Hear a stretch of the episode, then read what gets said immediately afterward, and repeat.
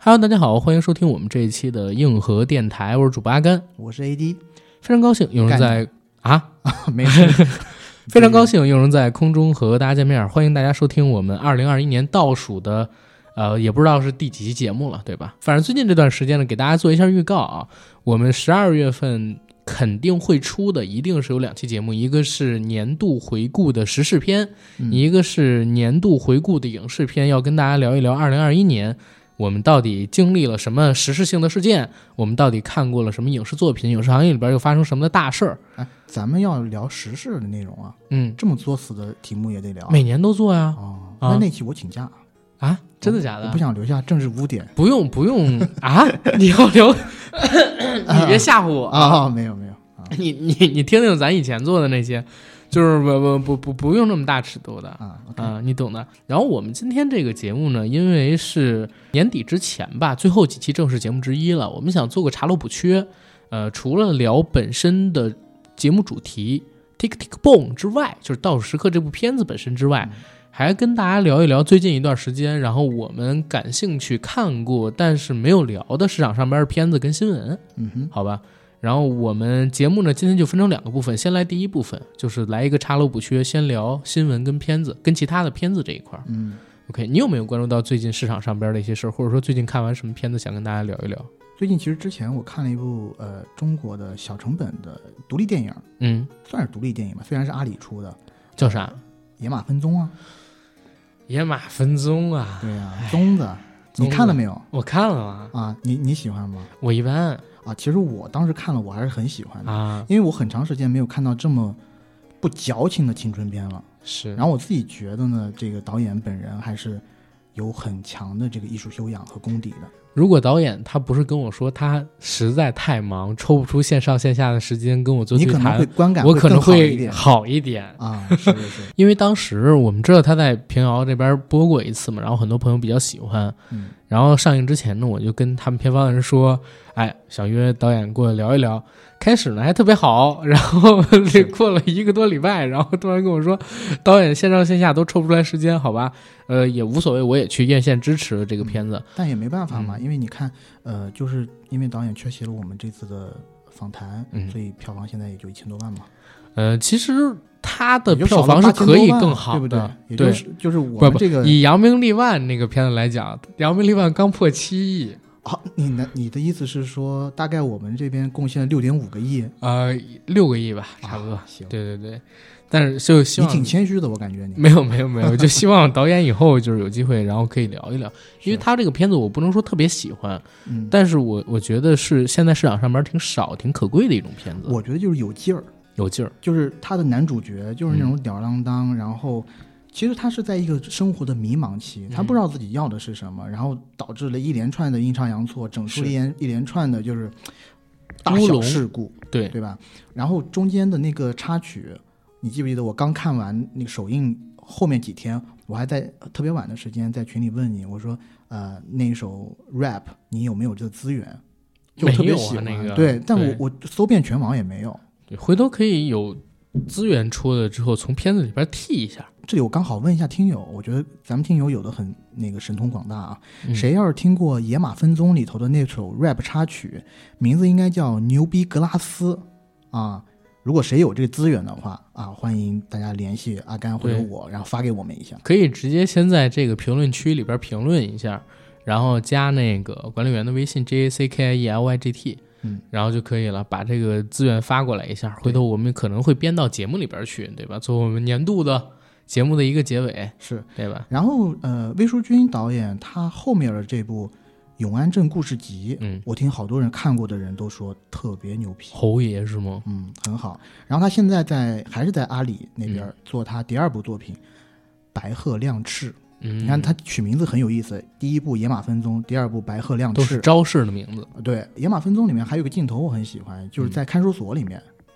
然后那一些囚犯做出了对几嗯对个那种，呃，用人做了那个字样。是那个那个其实是一个青年导演的创意跟鲜活的劲儿，嗯，对吧？只有年轻人才有那种东西嘛。对反正那个片子我看了很喜欢，但是与我同看的我的嗯同事、大姐啊，比我比我大概两三岁，完全入不了戏。哎，你觉不觉得其实导演有点直男？对，其实就是我其实觉得这部片子给女生看，很多女生可能接受不了，因为它在里面比较赤裸的反映了一些男生在那个时间段会去表现的一些东西。而且有一些梗其实是男生跟男生之间的梗，嗯，所以他这个片子就是如果呃就是普通温柔温婉一些的女性去看，我觉得可能 get 的不是那么全。嗯，对你回去带你妈看一遍。我啊，我肯定不带我母亲看这片儿， 我要带我母亲看，肯定得看囧妈哦，铮铮老师的片子，你知道吧？爱情万岁。对，然后往后边再聊啊。除了刚才说的这部《野马分鬃》之外，其实最近呢，也有一些其他片子出的资源，比如说《红色追击令》，嗯，对吧？分歧，《红色追击令》其实我们可以和今天节目的主要聊的那部《盗时刻》来说，对吧？嗯一个投了四千万美元，一个投了十三亿人民币，啊，四千万美元的那个侯爷，嗯哎十三亿人民币那个垃圾，是吧？且慢，嗯。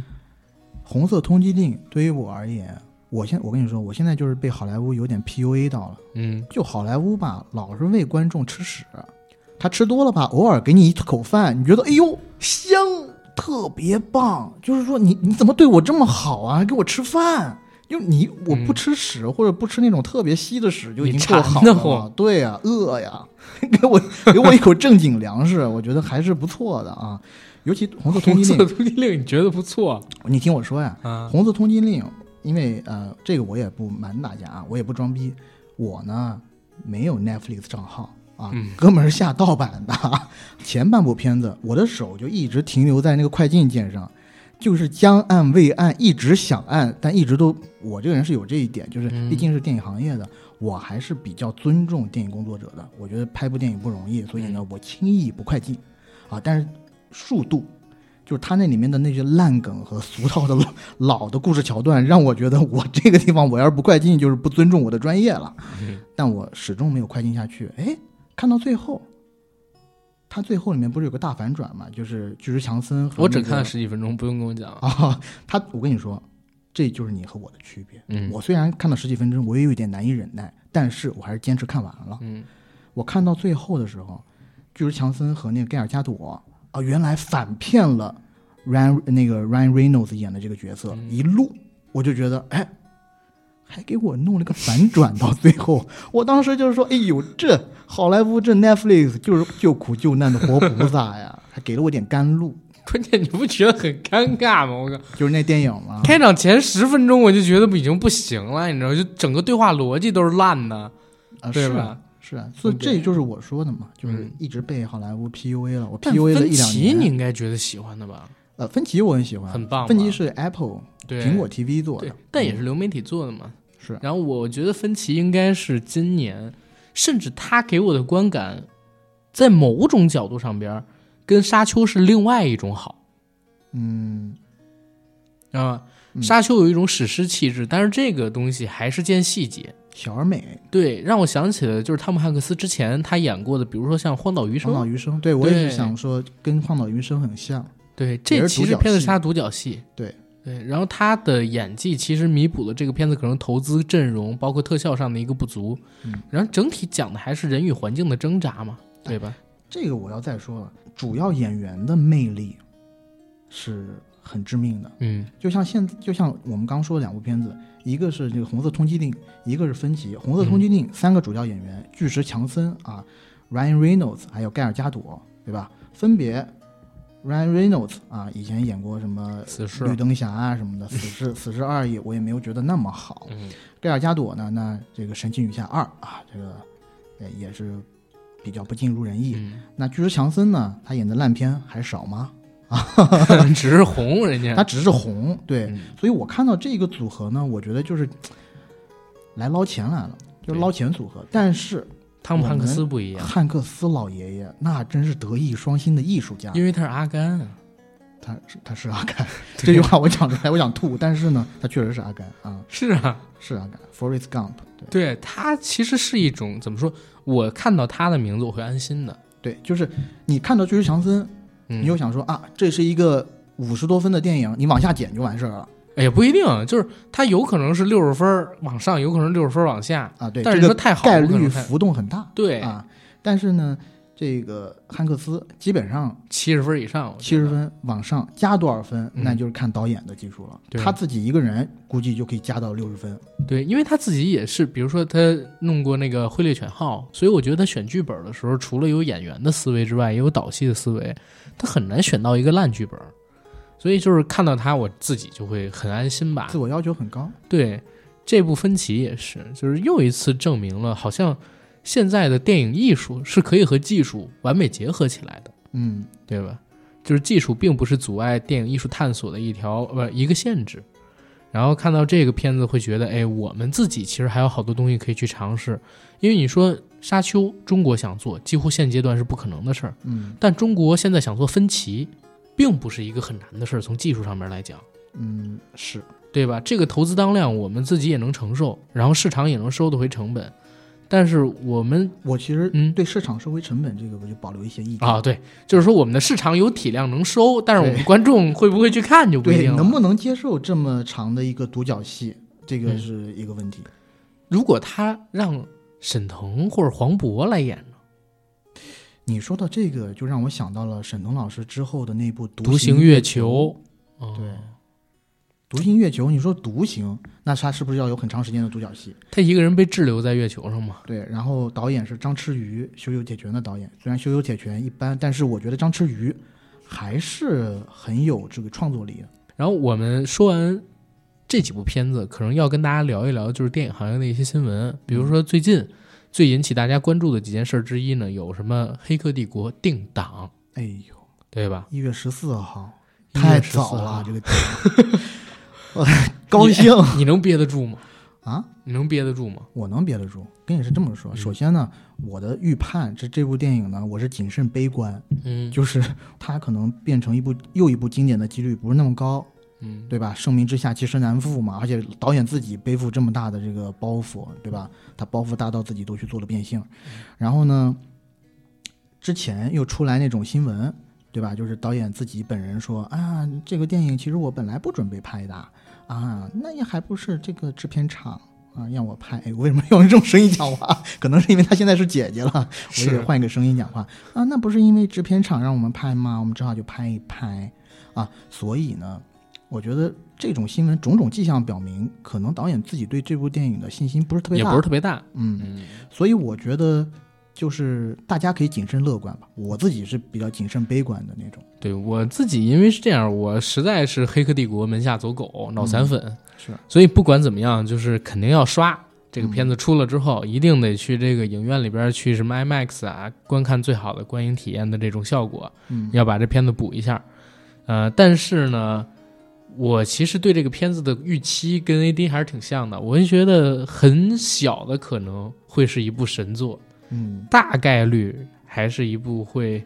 狗尾续貂的作品，对吧？但是没办法，我觉得绝大多数人跟咱俩都是一样的，都肯定正式上线之后得去电影院。对。你看昨天爆出这个呃正式定档的消嗯息以后，朋友圈都刷爆了，是，华纳人多多呀。 不是，我就是说这个电影的粉丝多多呀，是啊对不对？大家都很期待啊。除了《黑客四》之外，然后可能还有一个事儿就是《蜘蛛侠》，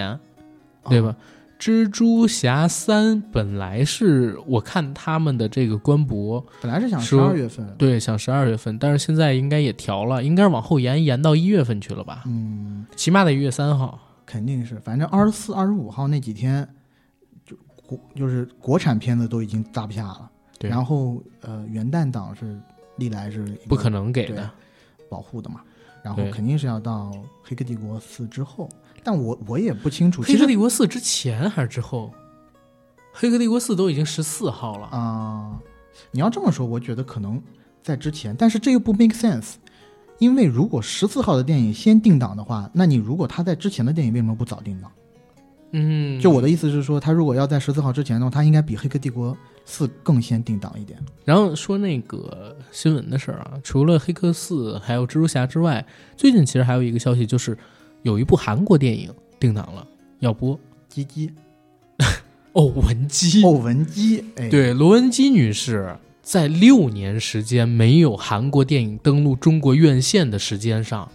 毅然决然站出来，代表他的母国，对吧？他在北京出生的，嗯，然后在 上映了一部电影《哦，文姬》，对吧？中韩文化是不是要破冰了呢？流行文化这一块儿啊，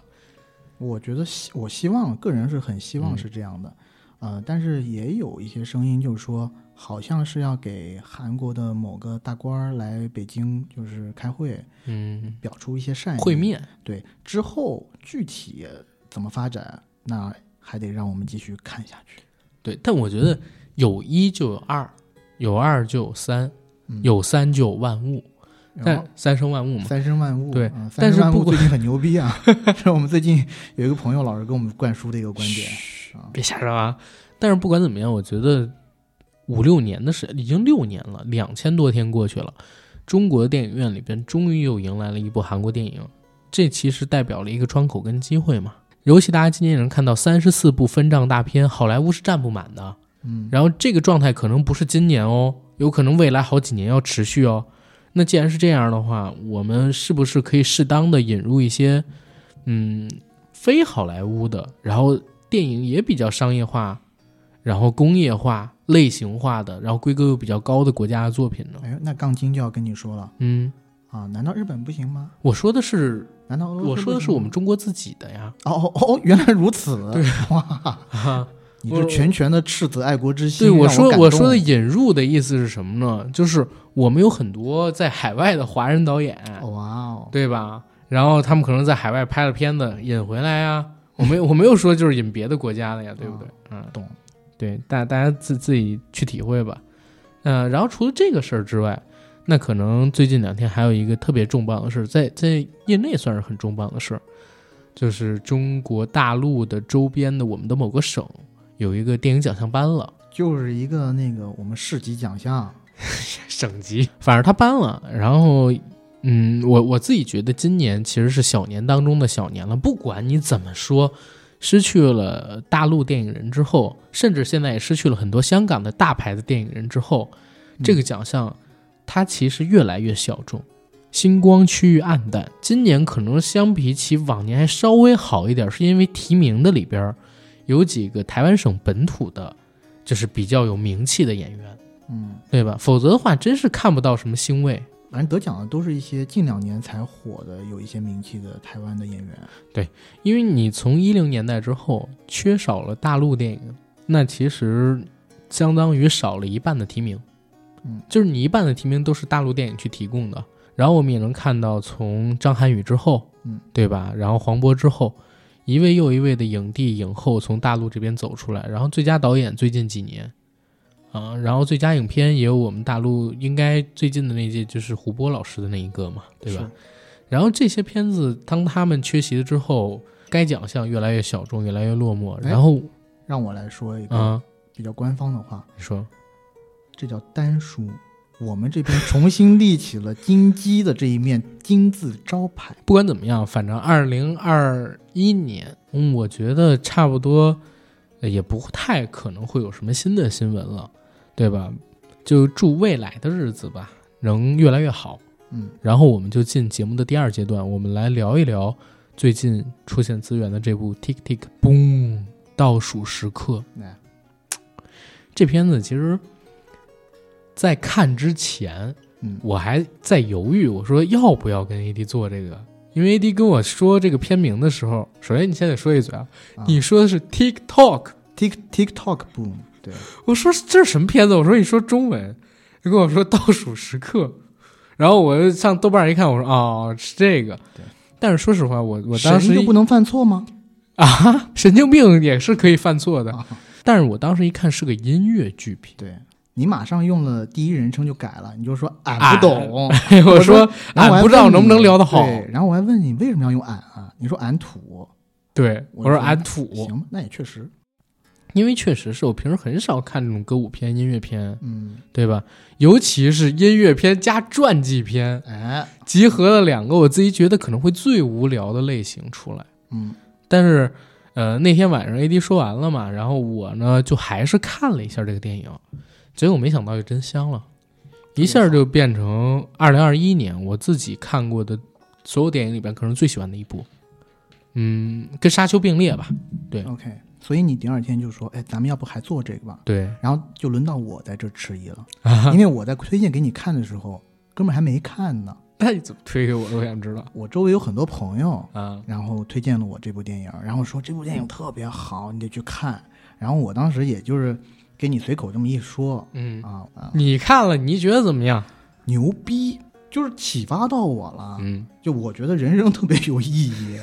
而且我觉之得前你要跳了啊，之前之前我准备跳过这部片子，就是、啊！或者说我我想，因为我最近事情也比较多嘛，我以为大家你也知是道之，前要跳楼了，嗯我没有靠！我之前是我之前我不是说嘛，事情比较多，一直被科目一、科目二这 种难度极大的考试所困扰，嗯对吧？分身乏术。但是呢，你说的这部片子好以后，我想，哎，这岂不就是雅俗共赏吗？俗人也喜欢看， 那我也得看一看了。我寻思我，我是这么觉得，我觉得我这种人呢，呃，比较雅的，嗯肯定是会喜欢这部电影的。是，但是这个片子，我我看完之后，我会觉得，它有点被自己的片名，嗯然后跟自己分属到的这个电影类型给拖累了。限制了，对，其实从它的影片质量跟可观赏性来讲，我觉得超过现在在院线里边上映的几乎所有的国产片。先说一嘴啊，一定要去看一看。嗯，啊、这部叫做《倒数时刻》的片，它不单是一个传记片，一个音乐片，它还是一个励志片，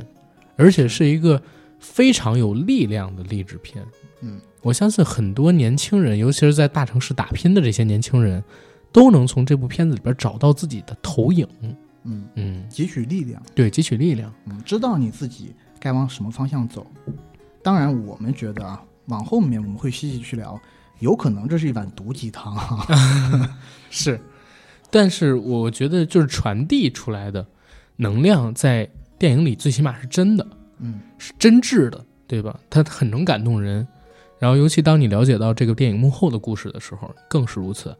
嗯、行，我先介绍一下这个片子的制作信息跟幕后信息，可以吧？嗯，倒数时刻是由林曼努尔·米兰达执导的音乐传记片，由安德鲁·加菲尔德主演，于二零二一年十一月十九日在美国上映。该片呢改编自乔纳森·拉森的同名自传性质剧作《Tick Tick Boom》，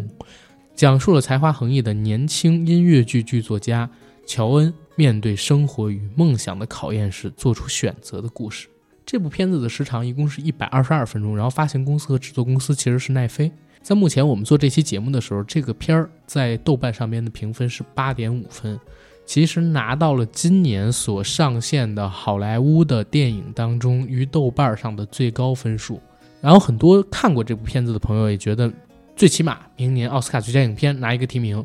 奥斯卡最佳男主角拿一个提名，然后最佳改编剧本可能也要拿一个提名， 嗯对吧？这个片子可以说是《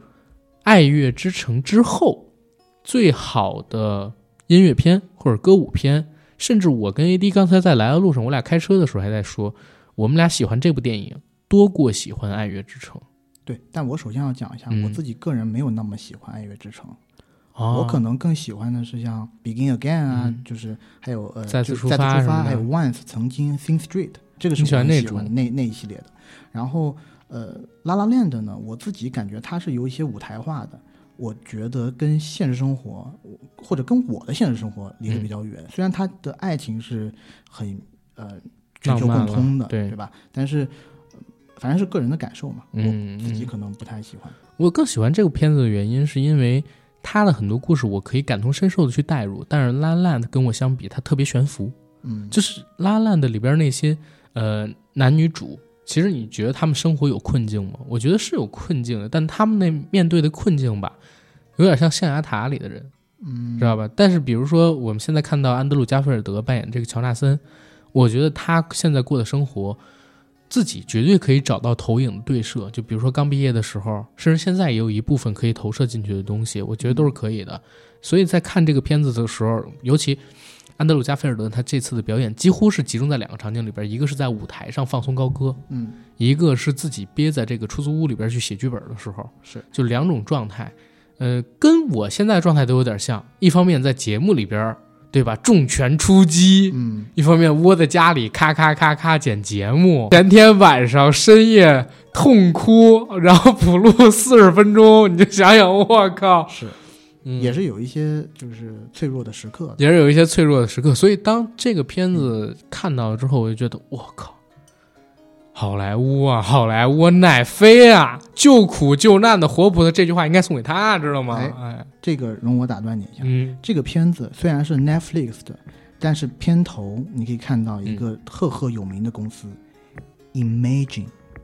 这个公司两个特别屌的大制片人，嗯一个叫 Brian Grazer，还有一个叫 Ron Howard。这两个人呢，就是 Ron Howard，你翻译成中文就是朗霍华德。他之前呢是很多特别牛逼电影的嗯，制片人、监制之类的，比如说《阿波罗十三号》啊，《天使与魔鬼啊，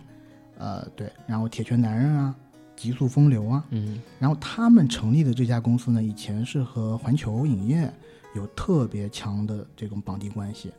现在呢，因为应该他们是在今年吧，跟 Netflix 签了一个好几部的片约，他们给 Netflix 出了这部嗯电影，就是等于说这这部戏就 Tick Tick Boom，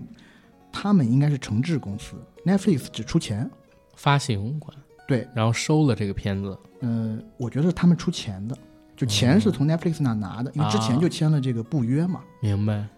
然后嗯具体的这个创意啊什么的，应该是 Netflix 像跟韩国玩的那一套，就是我给你钱，我啥事儿也不管。嗯，然后我们现在看到的这个作品呢，先不说它的幕后班底，先说它的故事。它的故事刚才我们说过的是乔纳森·拉森他的一个传记型的电影。嗯然后这儿给大家介绍一下，乔纳森·拉森出生于一九六零年二月四日，美国人，然后逝世于一九九六年一月二十五日。他去世的时候年仅三十五岁，距离他三十六岁的生日呢，差不多是还剩下十天。然后乔纳森·拉森呢，如果大家有不熟悉他的人，可以去搜索一部音乐剧，叫做《吉屋出租》。然后《吉屋出租》到底在音乐剧史上有多重要的一个分水岭的地位呢？还是得跟大家说一下。首先，这个作品拿过一次普利策奖，拿过四座托尼奖，就是戏剧界的最高奖项。然后有很多人认为它改变了1996年《吉屋出租》以后的整个音乐剧市场的格局。嗯在那之前，以摇滚乐作为曲调主峰的这种音乐剧不被市场大众所吸纳流行，然后它出现了之后，第一次在电第一次在音乐剧中融合了多种音乐流派，尤其是流行音乐、摇滚乐，甚至更多种的音乐元素的一个格调的融合。嗯而且呢，在里边有性少数群体，然后有艾滋病人，有郁郁不得志的这种剧作家，他们同聚在纽约，为了梦想而去打拼。他第一次把现代音乐剧的视角放在边缘人群集中的年轻群体上边来，而且放到大城市当中去。其实，然后在过去差不多四分之一世纪的时间里边，经久不息的全球巡演，也让《吉屋出租》这部片子成了，呃，九十年代末出现的最伟大的音乐剧之一。他是应该算是第一部把这种主题的故事放在了百百老汇的嗯这种舞台上。是，就是这边这边我插一个这个小知识啊，就是百老汇是我们俗称的美，就是我们一一旦讲到戏剧，大家都想到百老汇的这种戏剧嘛，这是最高的。嗯这个戏剧是讲的是啥意思呢？百老汇其实是美国纽约的一条街，本来那条街上呢就是充斥着这种大剧大剧院。嗯其实到现在啊，它不仅仅是这一条街的这么一个小小的范围，它其实是一个类似于方块型的一个地域。嗯，然后在那个里头呢，呃，就是这种戏剧工会它规定的对，五百个座位以上的叫做百老汇级的剧院，然后五百个座位以下的剧院呢是外百老汇剧，外外百老汇级的，然后九十九个座位以下叫外外百老汇级。嗯，就在吉屋出租之前，像这种阿甘刚刚讲的性少数群体啊，外外的然后有艾滋病啊这种东西，基本上都是由一些新人导演或者很边缘的那些导演，以一些特别先锋的意识去拍的这嗯个、呃，去呃不能说拍的吧，去排演的这些戏，然后大部分其实。不被主流观众所认可，然后也只能在一些像我们能想到的一些酒吧呀、live house 啊这些很小的场地里面嗯所举行的这种外外百老汇级别的这种是戏，如果大家想了解刚才 AD 说的这个模式，跟刚才他所跟刚才他所说的百老汇的这个概念，大家可以去看石头姐之前演的《鸟人》那部电影，它里边其实有从百老汇那条街取景的一整段的长镜头，大家可以知道那里边剧场长什么样子，整个百老汇的状态到底是什么样的。然后我们刚才说的这个乔纳森·拉森，他的人生履历是悲剧性跟传奇性交杂在一起的。首先，他能创作出《吉屋出租》，他肯定是一个音乐剧上的天才，嗯，对吧？而且从我们现在看到的这部传记片里也好，还是从身边的现在，因为大量他身边的朋友还都在世，包括他的前女友，还有他的好友之类的，他们的口中，我们知道他一直是一个拥有着极高天赋的作曲家，是对吧？词曲作者，一个音乐剧的制作人，他帮芝麻街写过曲子，他在《吉屋出租》之前，他也创作过一些其他的音乐剧。但是呢，其实直到《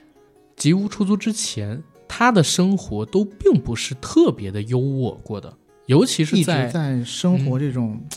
我觉得是贫困线上下徘徊对挣扎。其实九零到九六还好，嗯因为现在我们看到的这个 Tick Tick Boom，其实是在他九零年之前，或者说九零年开始，马上要开始成小名的那个阶段。对他对当时在准备他那部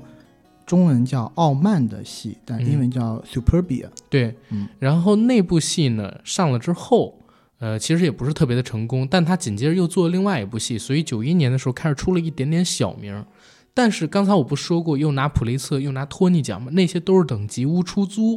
开始排演之后，正式的公演之后才拿到的奖项。但是他呢，在《吉屋出租》正式公演前的前一天，因为一种非常突发性的对大动脉瘤，然后去世了。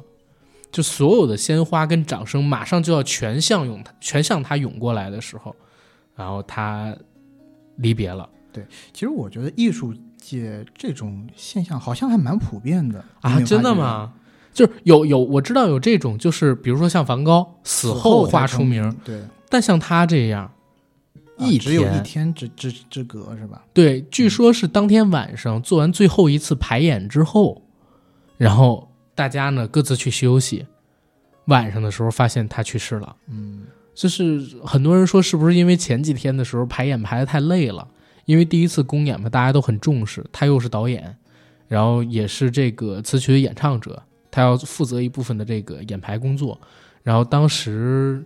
应该是几天没睡觉，可能导致自己身体出了大问题，反而是，哎，年年，反而是英年早逝吧，嗯，不到三十六岁就离开了我们，很难想象，就是如果他还活着，又会在吉屋出租给他带来巨大的名利和资源之后，创作出什么样惊世骇俗啊、经久不衰的作品。但是，呃，哪怕他离开了，作品也留下来了，然后他的天才之名也被传颂开了。我们现在看到的这部叫做《Tick Tick Boom》的作品，其实就是根据乔纳森·拉森他在寂寂无名跟即将成一点小名儿之前的这段时间的故事改编成的一个电影。对，是。其实我看完了这个片子之后，我还特地去搜了一下有关于 Tick Tick Boom，呃，它的一些资料。现在其实，在 B 站上边，大家是可以看到这个音乐剧的剧版的资源的，虽然没有那么清晰，但是一小时二十七分钟的完整资源是有的。我昨天跟今天在 B 站上把它给看了。嗯，而且呢，我会觉得收音的效果还不错。大家可以通过当时的这个现场录像的舞台剧或者说音乐剧，去对比一下安德鲁·加菲尔德的表演。我觉得在这次的演出里，他真的可以最少拿到一个奥斯卡提名吧，不亏。嗯对，嗯，我不知道你怎么样看这个东西。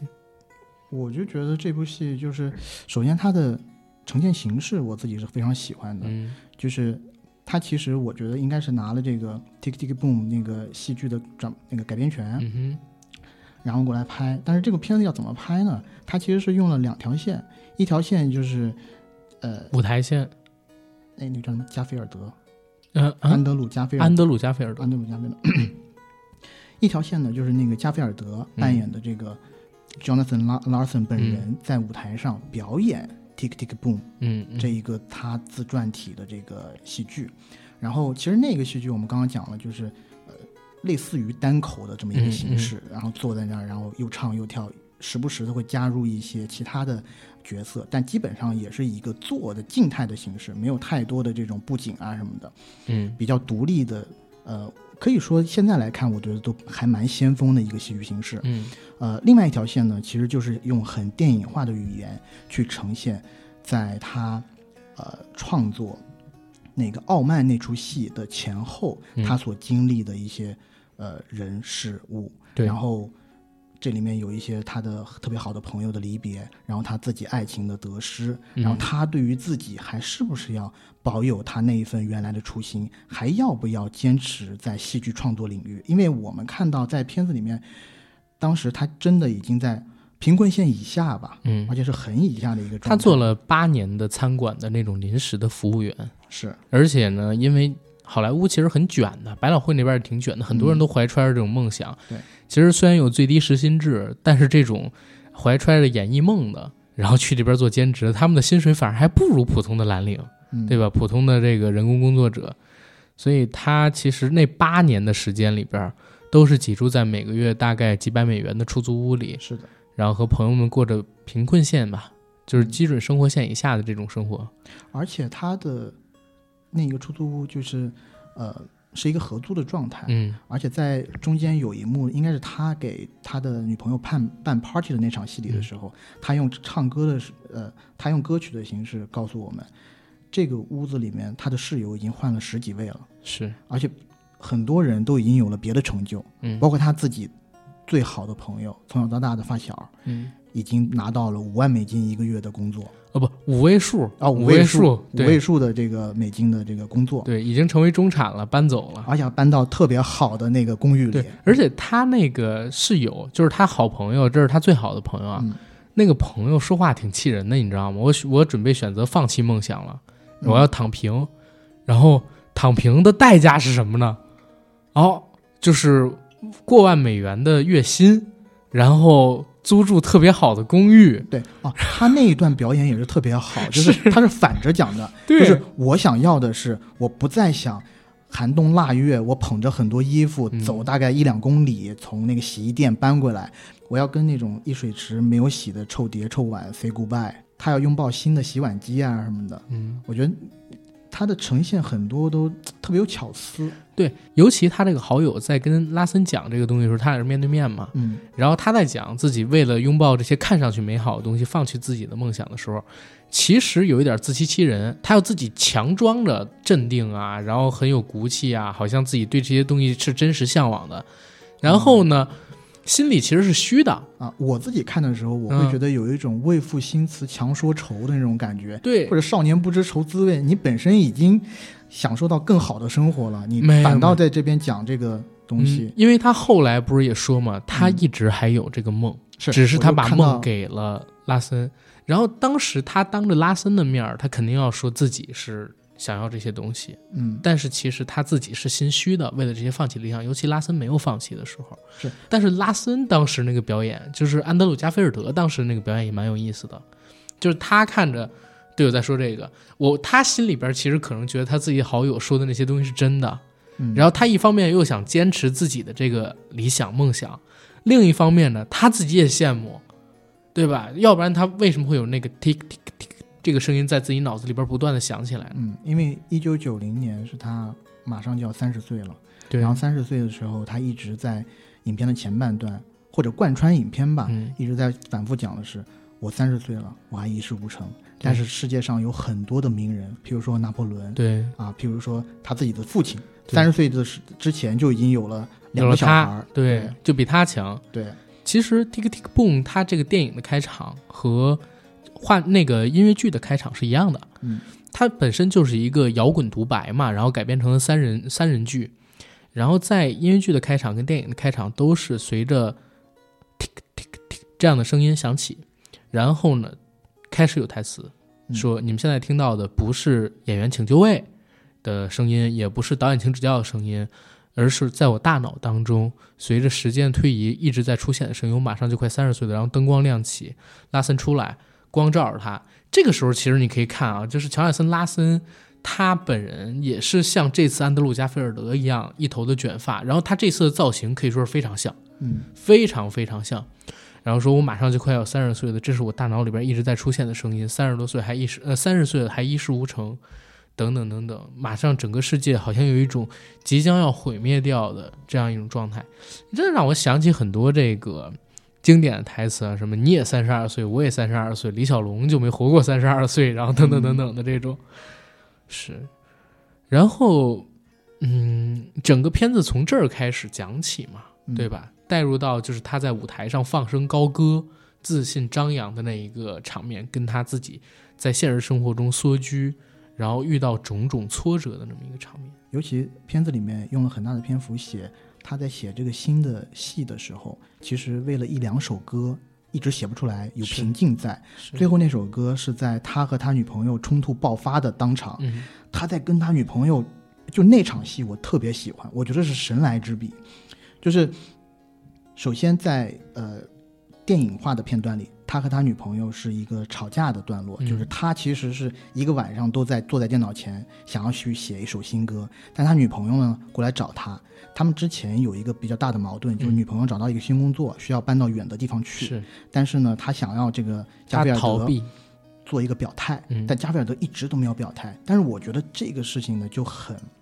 现实，嗯就是我觉得作为男生在那个阶那个位置来讲的话，他其实很难去说一些我要你留下来之类的话，嗯对吧？你你要你如果让他留下来，那不是反而言之嗯让人家陪你吃苦。对让人家放弃一个可能会更好的前程。嗯这个我觉得就有些自私。但是呢，女主角在给他打电话的时候，她其实是在写东西的，她在家里头，但是她装没接电话，直到一直打一直打，不停的打以后，她再接起电话来，然后哎，是她接起电话还是呼机？接直到她接起电话来以后，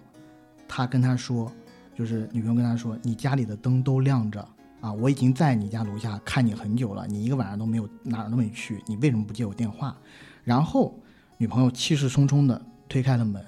两个人开始争吵，对吧？就是可能也积就积蓄了已久的情绪，那一刻爆发出来。他女朋友跟他说，其实他可能最想要的只是 Jonathan 跟他讲，我希望你留下来。嗯但这句他都没有讲。然后两个人就是那种很棒的那种争执，就吵得非常真挚啊，嗯那感情，嗯、然后但画是面他在脑这子儿里边想的居然是把这个东西写成一首歌。对写出一首歌，但是画面切换的是 Tick Tick Boom 的那个现场的舞台，嗯那个舞台上面是他和一个女乐手在那唱那首歌，那首歌反而是特别欢快的，类似一种美国乡村音乐的感觉，所以他这个一对比，你就会觉得他。就显得特别的高级，你不会觉得违和，因为一般情况下来，我们来就是在这种紧张关系的场面里面，你其实配一首欢快的歌是很奇怪的。但是大家如果感兴趣的话，应该去看一下那个电影的这部分，他配的是一首极其欢快的歌，而且在舞台上做那些动作都是一些就是有些滑稽的动作，嗯就那一段我是觉得特别有意思。然后两个人在争吵，争争吵到最后的时候，其实你感觉到已经缓和了。Jonathan 把他女朋友又重新的揽到了怀里，两个人嗯痛哭。但这个时候，一个小小的动作，点燃了这个女生的一个愤怒的点，嗯就是这个 Jonathan 在抱着他女朋友的时候，手还在后面轻轻的在做，应该我觉得他应该在模拟弹钢琴吧，嗯，他从的这一个音动符，作，对他从这个动作上面判断出来，你难道还想把我们这个争吵这件事写成歌吗？是的，你到这么一个关键时刻，你脑子里想的不是我，而是你的作品、你的梦想。嗯，所以这个时候，女朋友才做了一个毅然决然的决定，要跟他断开联系。对，这一场戏我特别特别喜欢，我觉得是我今年来看到的这种，嗯，就怎么说呢？我我这么说吧，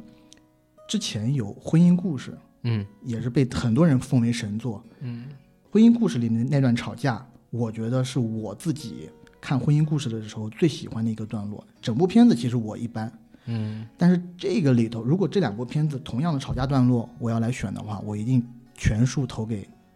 倒数时刻》里面这个吵吵就是吵架的段落，嗯我很我特自己特别特别喜欢。嗯，OK，我其实对吵架段落我都不是特别的爱，哦，是吗？因为我我总觉得就是这种戏是双方在撕嘛，然后我嗯可能喜欢那种更正向的戏份儿。你就没有呃，你你自己会跟你之前的就是伴侣有这种吵架的段落吗？我都会选择就是回避掉这些，啊，那可能是因为我就是确实有这种亲身经历，嗯，就吵的时候，就是最难听的语言，就是全部都会爆发出来。就是你在吵的时候，你是完全忘记掉自己的，可能都是在互相伤害，嗯嗯，但是那一刻你就想要爆发，就是大家积蓄到一个点以后，你需要有一个点来爆发，所以这个我觉得明白。可能是比较有自己现实投射的嗯投一部射分对，因为我我一般就是如果有矛盾啊，我说实话，我会说两个人先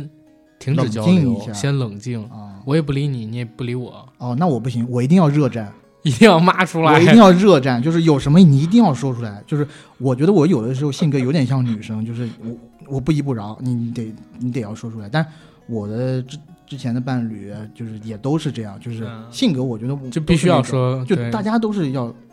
打开打开但天是那窗个时说候亮话，，呃，这这个可能跟电影无关啊，但是延伸一下，但是你不觉得这样有可能会激化当时的对矛盾吗？就激烈的冲突是有，但是嗯。我自己个人，我不太喜欢把事情憋在心里，因为我嗯总觉得那样你并没有处理掉那个事情。之后处理啊，就是之后大家冷静，不会吵，不会打的时候 no, 处嗯但理。啊我发现很多嗯女生其实她，她对于这一个嗯争吵的记忆的时间的忍受度很长很长，所以你莫不如当下解决，下一次吵架的时候，他会把这事儿拿出来说，是吧？，她会变本加厉的说 你上次你可不是这么说的。对，类似，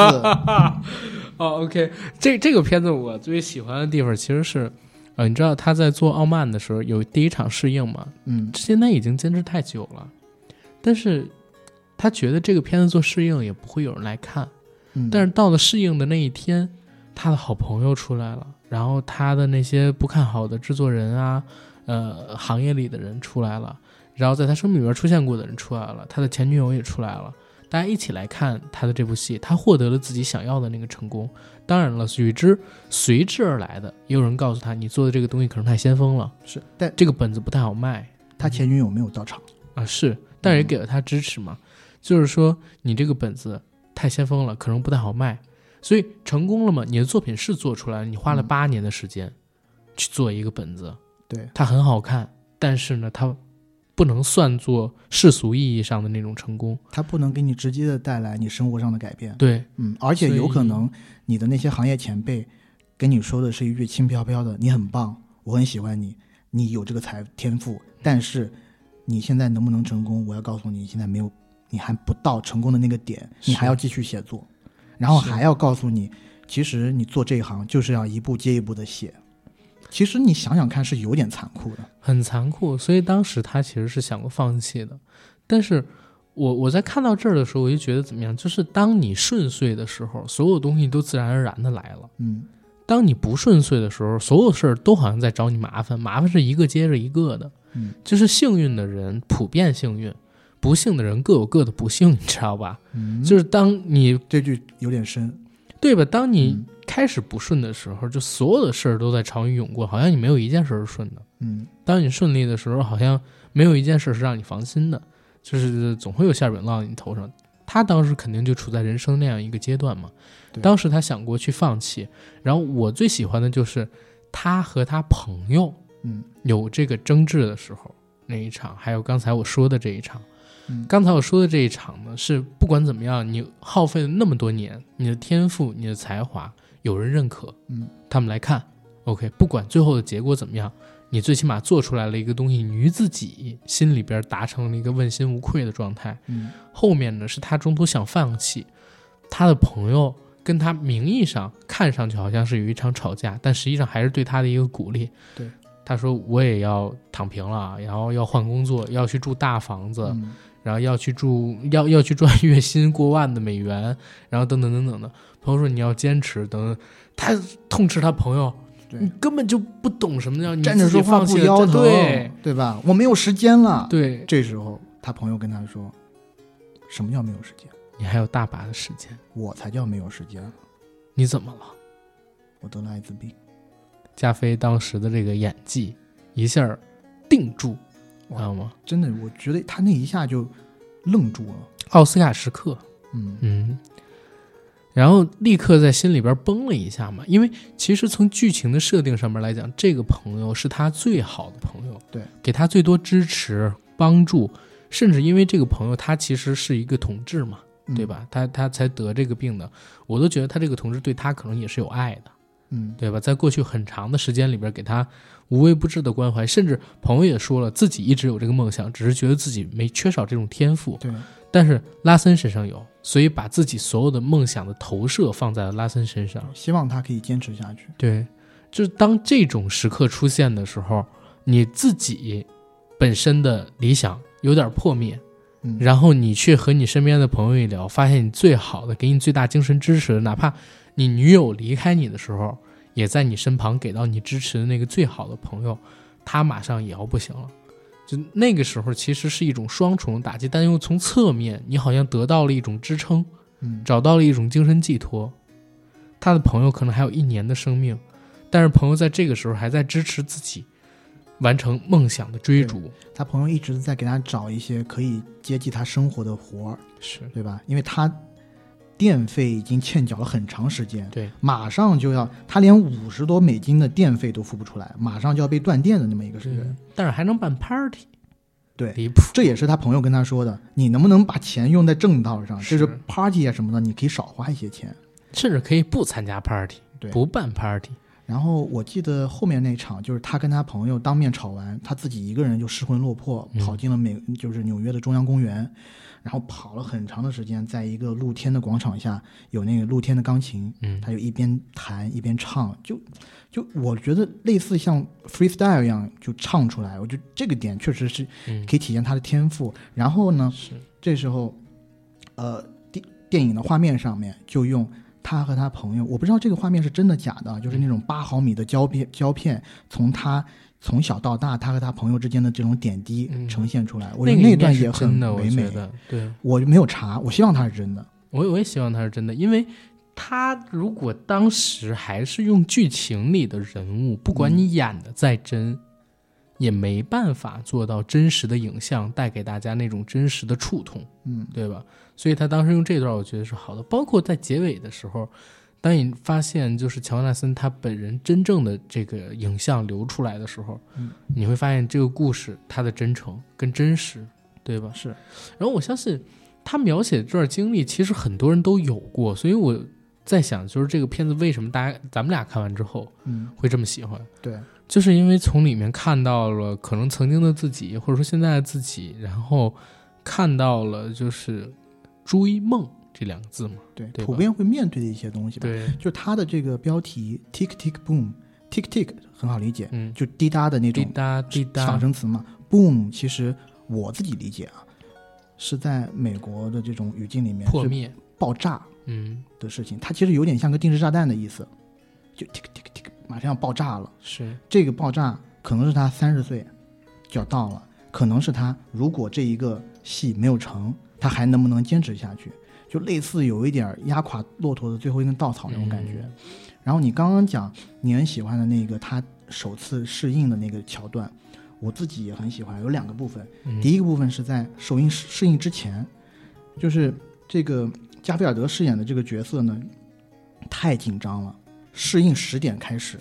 他八点多就到了，到了以后发现空无一人，一个人非常紧张。他说：“果然完蛋了，我的生涯就此结束，没有一个人到场。”结果这时候是他的一个助理还是什么嗯，人先到了，他就问：“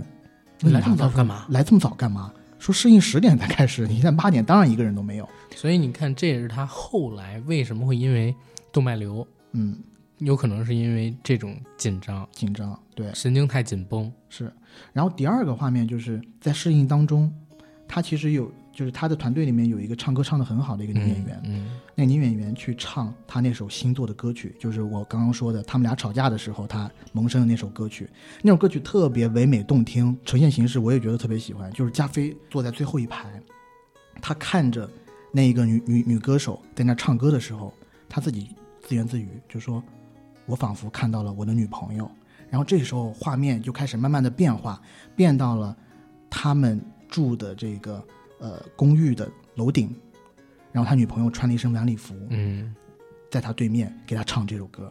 然后唱的也特别的唯美，然后背景是整个纽约的这个夜景，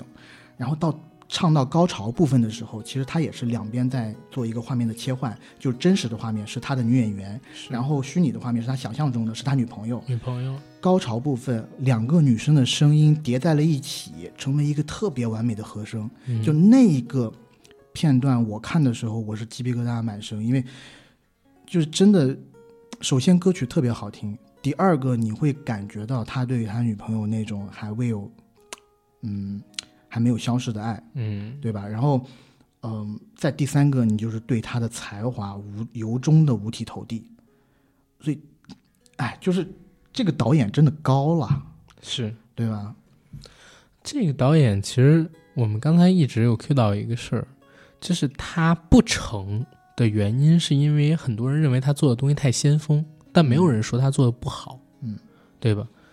但是觉得他先锋不成，是因为他的作品其实并没有真正被推向市场，嗯，真正推向市场之后，到底有什么样的反馈，其实很多人还不知道。或者是在此之前就没有类似的东西出来，他的第一部《傲慢》。嗯其实他做出来了，但是呢，一直没有得到大规模的公演。是。但是呢，我在看这个电影的时候，我自己因为他在里面有零星的提到他傲慢的这个嗯故事线嘛，嗯讲的是一个未来的科幻的故事，又是什么外星人啊什么的。但它故事的主核其实还是在探讨一些人生之类的事情。嗯所以我在想说，如果我如果我当年也是评审之一，我再去看他这个东西的时候，可能我也会比较保守你就直接跟他说野马分鬃，啊。然后 确实有点这意思。可能我会跟他说，这个不是我们学院人教的东西，对不够扎实，我们学院的人，我们技学术院的上都是没问技术题上的，肯定没有问题。对，肯定没有问孟题。中老师，对嗯，高了。孟老师深啊啊！我但我有机会，我一定要去上上孟中老师的课，回头一块儿去啊，嗯很好报的，据传说很好报吗？啊，很 好不应该报是的踏破门槛吗？大家啊挤，破真的头？吗？咱们找找人嘛，真是的。嗯哎，但是说回《倒数时刻》这个片子，就是我自己在看这个片儿的时候，我会觉得这是我这两年看过最好看的传记片嗯啊、因为之前看的就是《波西米亚狂想曲》，还有嗯梅艳芳嘛，对吧？嗯这俩片子其实刚才在来的路上，我也跟你说了各种各样的问题，但是他们俩本身也都有音乐属性。对梅艳芳其实从观感上来讲是里边的音乐最能给你代入感的，然后《波西米亚狂想曲》呢，可能是呃音乐上边更有国际性的，但是呢，反而是这一部小片儿，这一部《倒数时刻》让我觉得哦，原来传记片也可以拍的这么勾人。嗯，就是他能把故事结合的这么好，而且他在一个不会让你觉得刻意给你去营造戏剧性的环境里边儿去完成整体剧情的通演，嗯对吧？像那个《波西米亚狂想曲》，最拉我好感的地方就在最后他们唱这个《波西米亚狂想曲》的时候，一边在唱着，后边呢后台就有人开始接捐款电话，嗯好像没有那个皇后乐队就凑不齐一百万美元一样。嗯对吧？然后等到梅姐她这一块儿的时候，更是直接顶不住了，气氛上不去，把梅姐的这个原声音像给你放出来了。那这就是挺无耻的一个打算。但是我在看这个片子里边的时候，我就觉得哦，顺其自然，我们可以叫水到渠成。嗯，我觉得是这样啊，就是《波西米亚狂想曲》，我自己呢觉得，这是我自己的观感啊。嗯如果没有后面的二十多分钟的这个呃演唱会的戏，嗯前面也就真的是一个平庸之作，它的叙事的结构还是比较，嗯、松散，或者有一些地方我自己觉得比较混乱的。我当不时让看拍呀、李校长。啊、然后呃，梅艳芳的话，梅艳芳的话，其实我自己看两遍，嗯，我自己还是比较喜欢的。呃，喜欢的其实可能我现在想一想，也是梅姐她自己的这个亲身经历。但是嗯我对梅艳芳的这个了解呃不太多，也是后头嗯了解的，因为我看完以后，我第一遍看完梅艳芳以后，我当下就给我香港的朋友那个发了微信，我就说，哎，梅艳芳在大陆上，我觉得还不错，哎，你们能去看一看。然后他说，香港已经上过了，他们已经看过了，然后跟我提了一点，就是说，呃，中国人拍传记片有个毛病，嗯就是不会说不好的事情。是啊，所以然后我就后来又去查了一下，因为我当时看的时候呢，我只知道掌锅事件没有那么简单，对然后包括后面一些东西我是知道的，但其他像这个他跟日本的那个男近性的藤那真段彦过往，然后包括他后期也林啊嗯国有斌一什段么比较的惨痛的经历，包括他自己的这个家庭的这个嗯不顺遂，呃，我是后来看了很多资料，我才知道啊，是原来呃确实导演还省略了一些东西，但我觉得。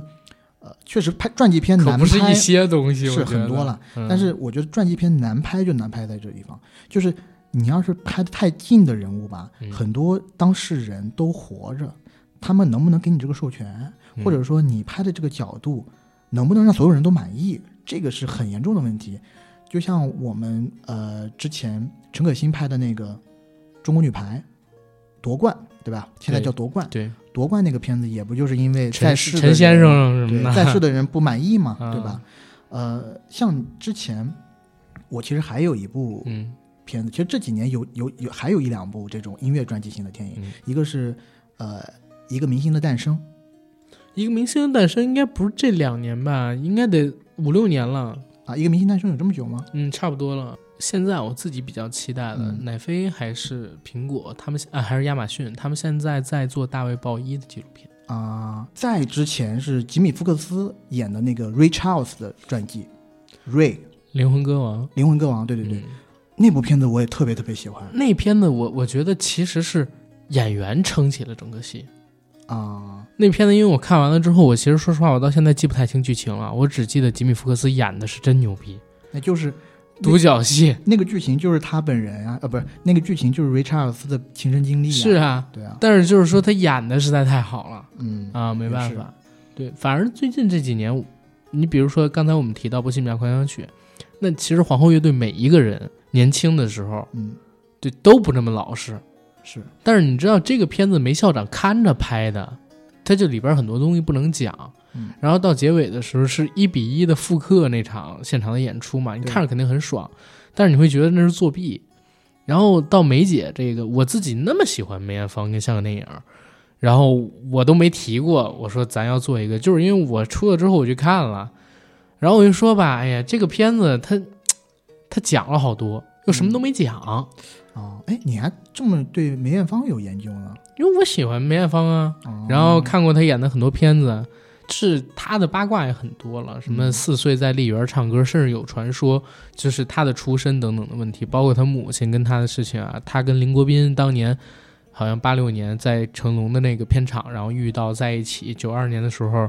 跟着他因为夺掌锅还去了新加坡，去马来西亚，然后就是那夺掌锅那个事儿啊，因为嗯后边不死人了嘛，然后他躲起一段时间，被骂吃软饭什么全都没拍，就是还有他跟赵文卓的故事也没有拍，然后演的请的张国荣的那个演员，我都感觉我要是张国荣的歌迷，我想把这个导演 连带整个团队给宰了，你知道吗？怎你你你哪怕你选陈志朋来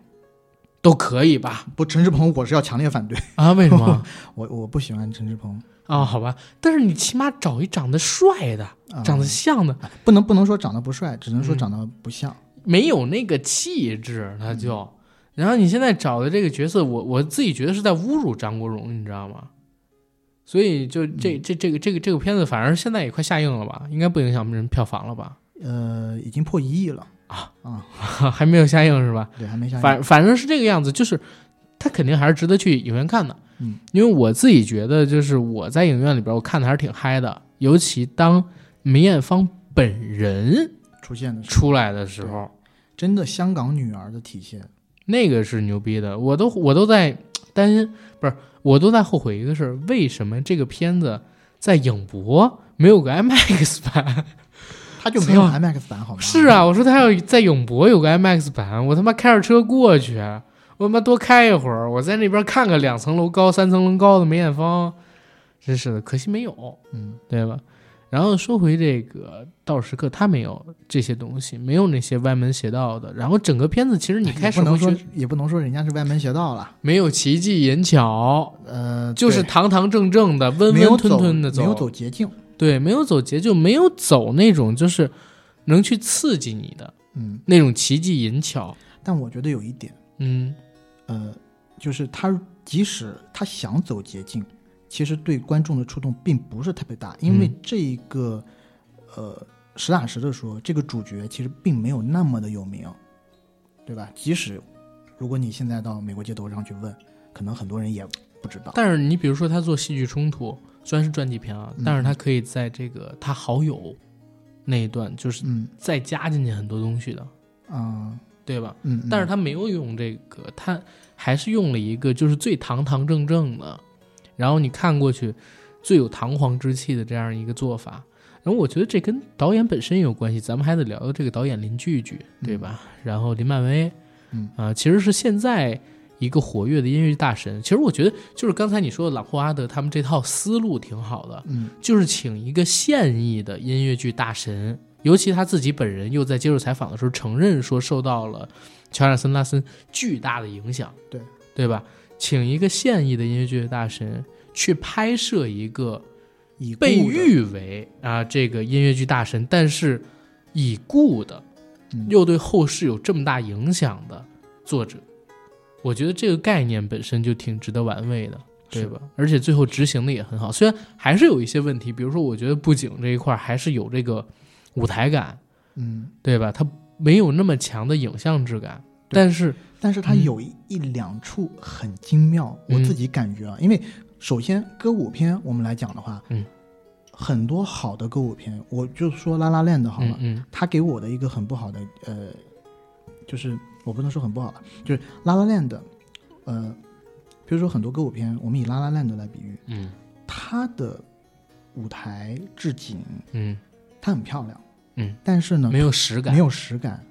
它很舞台化，嗯包括它的光，对吧？它的颜色的搭配，对你你会觉得这是一个跟现实有一点距离的东西。但是他那是刻意追求的呀，是，它是嗯这个可以追求的东西，但它这套美学呢，我觉得我自己是不太喜欢嗯的嗯。是但这一个倒数时刻的美学呢，它其实是很贴近现现实的对，但它同时也有比较超现实的东西。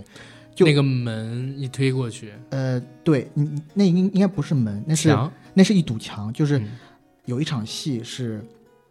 呃，John 在那个快餐店里面打工，嗯然后快餐店里的每一个人都在，就像歌舞片一样，所有人都参与这一场叙事，每个人都唱几句话，然后在最后唱到高潮的时候，他那个快餐店的那堵墙开始慢慢的往下倒下来，嗯这个就是很经典的舞台的上面的呈现方式。嗯嗯但它用在这里的时候，有一种特别神奇的超现实的感觉。因为他一镜到底，嗯，我当觉时得那一个画面，我现在想起来，我我自己还是觉得很值得玩味的，嗯，特别有意思。其实我会觉得林剧作为一个在嗯音乐剧、舞台剧上面这么成功的人啊，嗯他把很多剧舞台上边常用到的技巧直接移接到了电影里面来，嗯，对吧？就是它会造成的有什么呢？负面的肯定是影像质感差一点，它没有电影感，或者说电影感稍差。但是好的地方是在于用舞台上面那种可以打破第四堵墙，嗯，然后跟观众做互动、跟你做直观交流的那种形式，移接到了一个大银幕里，让你看的时候更有一种 VR 质感。嗯，对吧？这是他又有新的东西进来。但是我去，我应该是今年看了他的《汉密尔顿嗯，自信点就是今年，》啊，好应该是哔哩哔哩把它引进到国内了吧？啊，我看了盗版，哦，我迅雷是下的，哦，可能我也是看的盗版，我已经有点记不清了啊。但啊 我都不记得无所谓那个 B 无 D 所 B 谓 D 上有啊。汉密尔顿这个剧，我说实话，这个戏啊，汉密尔顿这个戏，我说实在话，我之前呢也是有所耳闻，嗯但我一直都没有看过嗯啊，也是当时，哦，应该是 Disney Plus，我记得。他是把《汉密尔顿》这一部戏的整个资源放在了 Disney Plus 上，对然后那一段时间就全球爆火，嗯所有没有看过《汉密尔顿》的人都说，哎，这个是一个特别要看的、值得看的东西，然后我就去看。嗯、对你先说说你的感官感受吧。我感官感受就是一般， 你真的有点时尚，你问我啊，你的感官感受怎么样？ 我觉得一般。因为是这样啊啊，，我自己啊嗯，不太爱看音乐片跟传记片，啊刚才刚才我在一开场的时候不就说嘛，我自己为什么这么喜欢，就是现在这个倒数时刻，嗯，是因为它抛开前两个属性之外，它有一个励志片的属性嗯，明白。啊。但是汉密尔顿不是汉密尔顿，你说刚才我们聊拉拉烂的悬浮对吧？嗯，汉密尔顿对我更悬浮，汉密尔顿是特别悬浮，我的不喜欢，不是跟咱俩悬浮是啊，我我的我也没有说不喜欢吧，就是说我对汉密尔顿的干观呃，我对汉密尔顿的观感一般。原因是因为，首先我讲一下，我自己个人还是嗯特别喜欢音乐还有舞台剧这种东西的。嗯但是呢，我看的时候，我也是可能跟你一样，我希望有一些可以投射到自己身上的。但你要说美国第一任财务部长，我怎么把它投射到自己身上？我觉得有点难度。哇、哦，你知嗯道我朋友里边谁最喜欢这个吗？哦，不会是喜欢爵士的不是啊？花发发，啊、哦、，make sense，make sense。嗯汉密尔顿很多人都很喜欢，我自己呢，我很喜欢他的一个比较大胆的创新。说实话，我之前看这种音乐剧形式的时候，我很少看到这么正统的戏，或者是这么严肃讲这么严肃的故事，但是你用的是大量的 rap，还有摇滚，嗯，你穿插在其中。所以他受到这个刚才我们说乔安森拉森很大影响。对，没错，就打破了。就 Think out of the box，对吧？你打破了原来对于这种音乐剧一些固有的理念，而且这么严肃的东西，你可能你一看到这种题目的时候，你就会觉得啊，它可能是一个啊非常严肃的那种类似歌剧式的一个舞台表演，但没想到它可以在音乐上，我觉得音乐上做的非常接地气。但是呢，我的观感一般，原因是因为我对他那套故事不太熟悉，就是说实在话，有这种没文化嘛，就是对美国那一套政治上的历史，其实你要说我我可们也能没就那么知大好奇心，对，也没那么大好奇心。两百多年历史，那说什么对呢？ 对不对？没有两三百年。啊，三百年历史，那说啥呢？对不对？但对我觉得我对美国历史了解的最深刻的就是感恩节这个这个事儿，就是对吧？最后感恩感恩节最这后个很讽被西刺，干人。对，很讽刺。这个这个节日设的好，对，其他也没有什么。但是这个除了感恩节之外，我们也也也得说啊，汉密尔顿这个故事太悬浮了，对我而言，因为我对他的这个历史也不是很了解，嗯，或者不是悬浮，就是对跟我们的距离太远了。对，跟我们距离太远了。第二一个是我本身就对这种一直在唱的歌舞片兴趣没那么大，为什么我对印度电影就一直也静不太下心去看，也是因为这个。嗯，然后，嗯，拉拉 land 为什么不太喜欢？不是能引起我喜欢的歌舞片，嗯，你要不然像拉拉 land 那样，你有一个特别超现实的华美的布景，嗯，啊、让我能在视听上边有一个特别好的满足。嗯，要不然就是像刚才我说的，咱们现在聊到的这个，呃，到时刻一样，它有很强的现实感，然后我自己能投射，对吧？要不然的话，我很难对歌舞片这个东西起到非常好的观感。我最烦就是演着演着，然后一群人突然唱起来了，因为比较 low 嘛，你知道吗？是，其实也不也不能说 low 嘛，它这是一个歌舞片的这个模式。嗯模式，对但是呢，我为什么喜欢 John Carney 的戏？就是他的作品，你去看，其实他的那个呃音乐呢，他其实拍的都是音乐人的故事，唱歌的段落只有音乐人在唱歌的时候才会有唱歌的段落，其其他的时候人都是正常说话的，所以我觉得他的那三部曲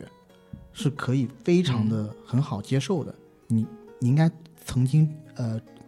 你应该那三部曲你也都看过吧？哪三部？就是《再次出发》、《曾经》和那个《Sing Street》，我不知道中文名呃，叫什么。哦看过《再次出发》和《Sin Street》，然后那个曾经没看过。曾经也是特别经典，就是曾经他因为是他的首部电影嘛，嗯他那个还是比较小成本制作，但曾经的主唱就是曾经的主演也是一个乐队的主唱，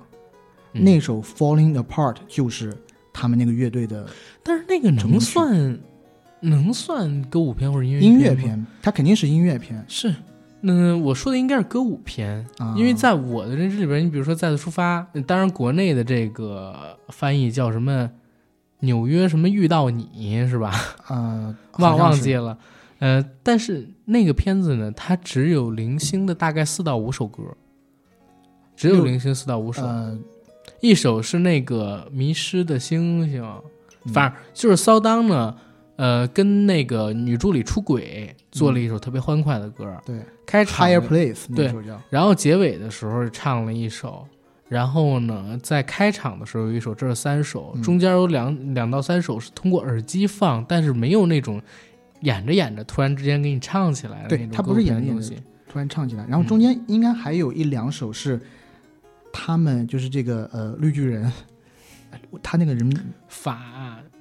鲁鲁什么法 whatever，我就现在就叫他绿巨人。哦，呃，他中间有几首应该是绿巨人帮那个女主角去在纽约的街头嗯，录他的新专辑唱的歌，有那么几首还特别好听。呃，中间有一首是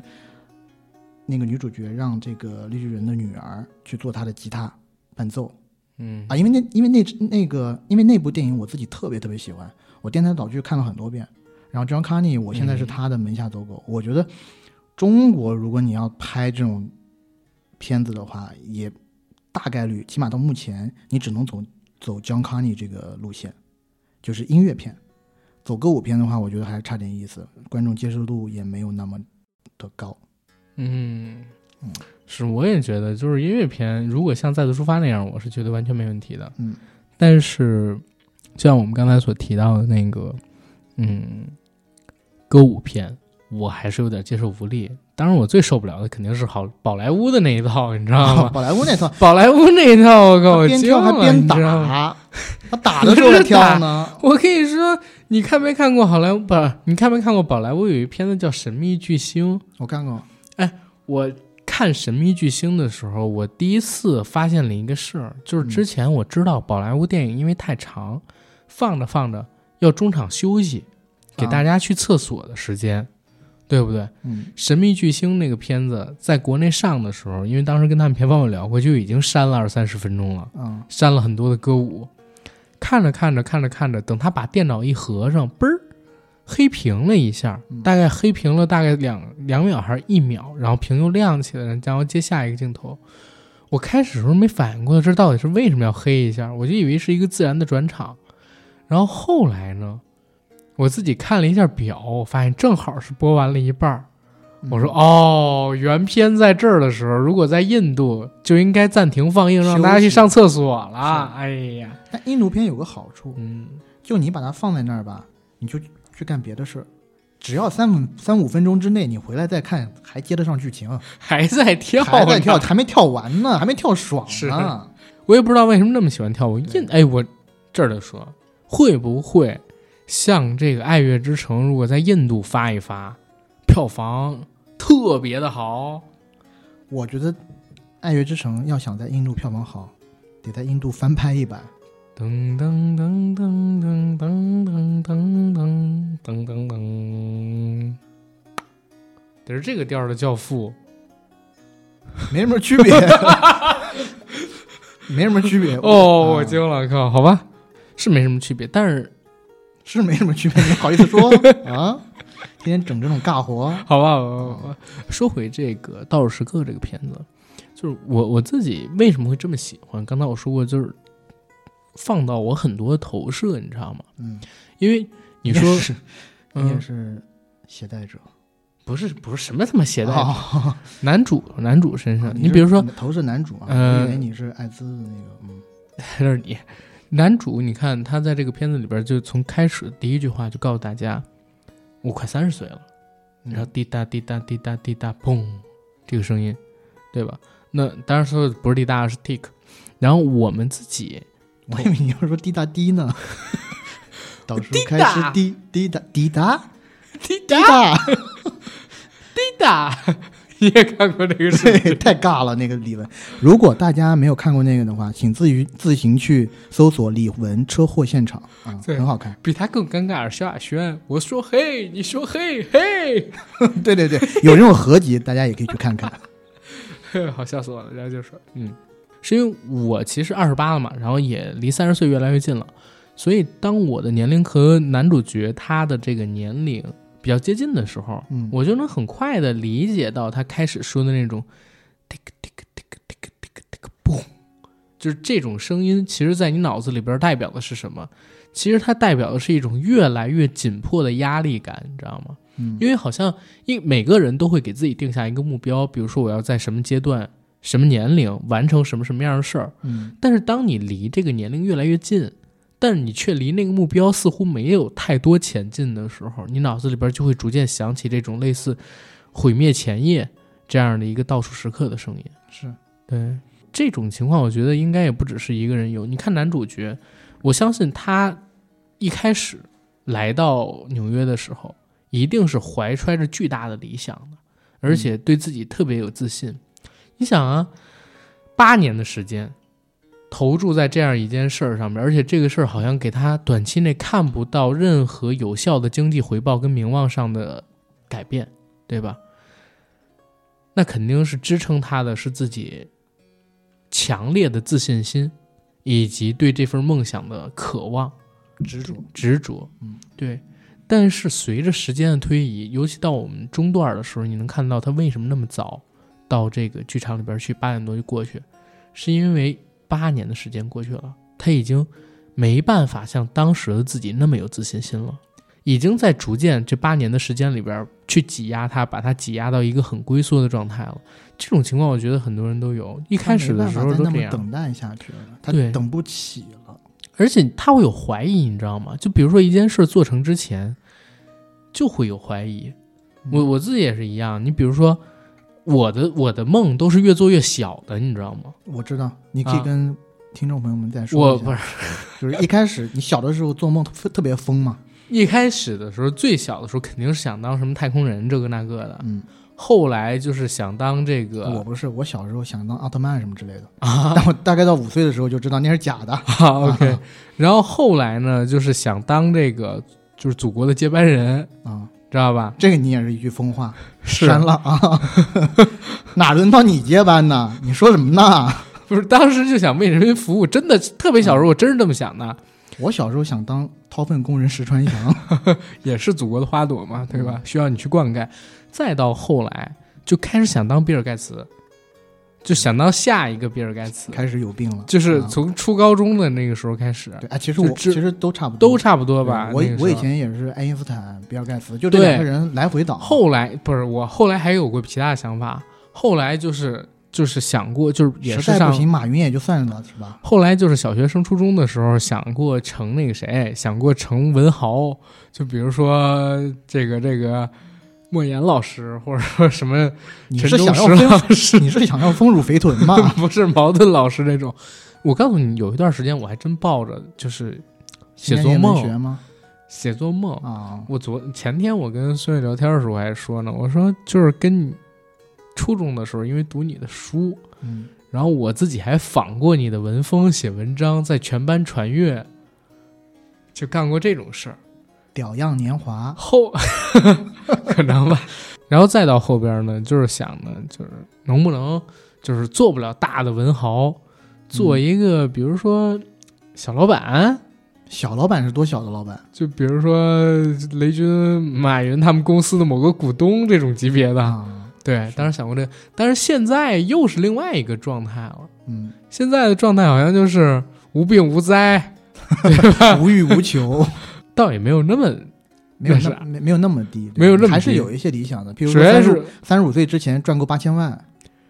可能吧，但是你会有就是三十岁焦虑嘛，或者是三十啊肯岁定三十岁焦虑其实是在大城市，尤其我觉得尤其是大城市，嗯，普遍的年轻人会共有的一个这种焦虑情绪，啊、也是一道坎儿。是，我觉得，反正我是从这个阶段过来的，我之前肯定也有。然后我是想问你，现在你因为你还差个两年吧，你嗯会不会有这种？当然焦虑有的三十岁焦虑了。你比如说是这个样子，你但是是有有一个点我还真想说啊，嗯，就是我刚上大学的时候，我其实给我三十岁之前定了一个目标 的。我啊操，你又我一听到你定目标，我心里就 暗叫一声不好，这家伙又要犯病不是啊！那个目标，其实定的不高，现在完成了一半儿，啊，你说就是定了一个存款的目标， OK，其实完成了。嗯但是我在存款之外还有另外两个目标，嗯一个是车已经完成了， ，OK，还有啊你你只一定个这么宽泛的目标是吧？我这还 OK 吧，啊，行就是还有一个对是还有一个是要自己买一套商品房，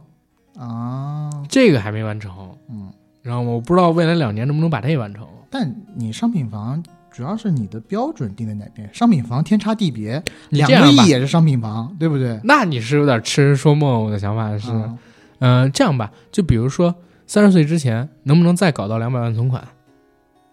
嗯，这个倒比较现实。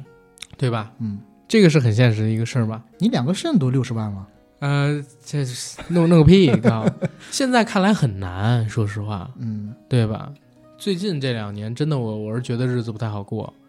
然后为什么就是看这个片子的时候会很有代入感？就是他要在选择，比如说，到底是依旧坚持这个东西，还是离开这个现在自己所处的行业，嗯然后到另外一个比较稳定的状态里边去，比如说去另外一份工作，这个东西其实在我面前经常有的。对，你知道，你比如说我，我一直在跟听友们讲，就是我一九一九年五月份，裸辞出来干这个，嗯，对吧？当时觉得特别好，结果呢赶上疫情，又赶上其他乱七八糟的事儿，中间其实嗯就有该找你倒霉。对该找倒霉。当然了，中间其实也不是没有机会摆在面前，比如说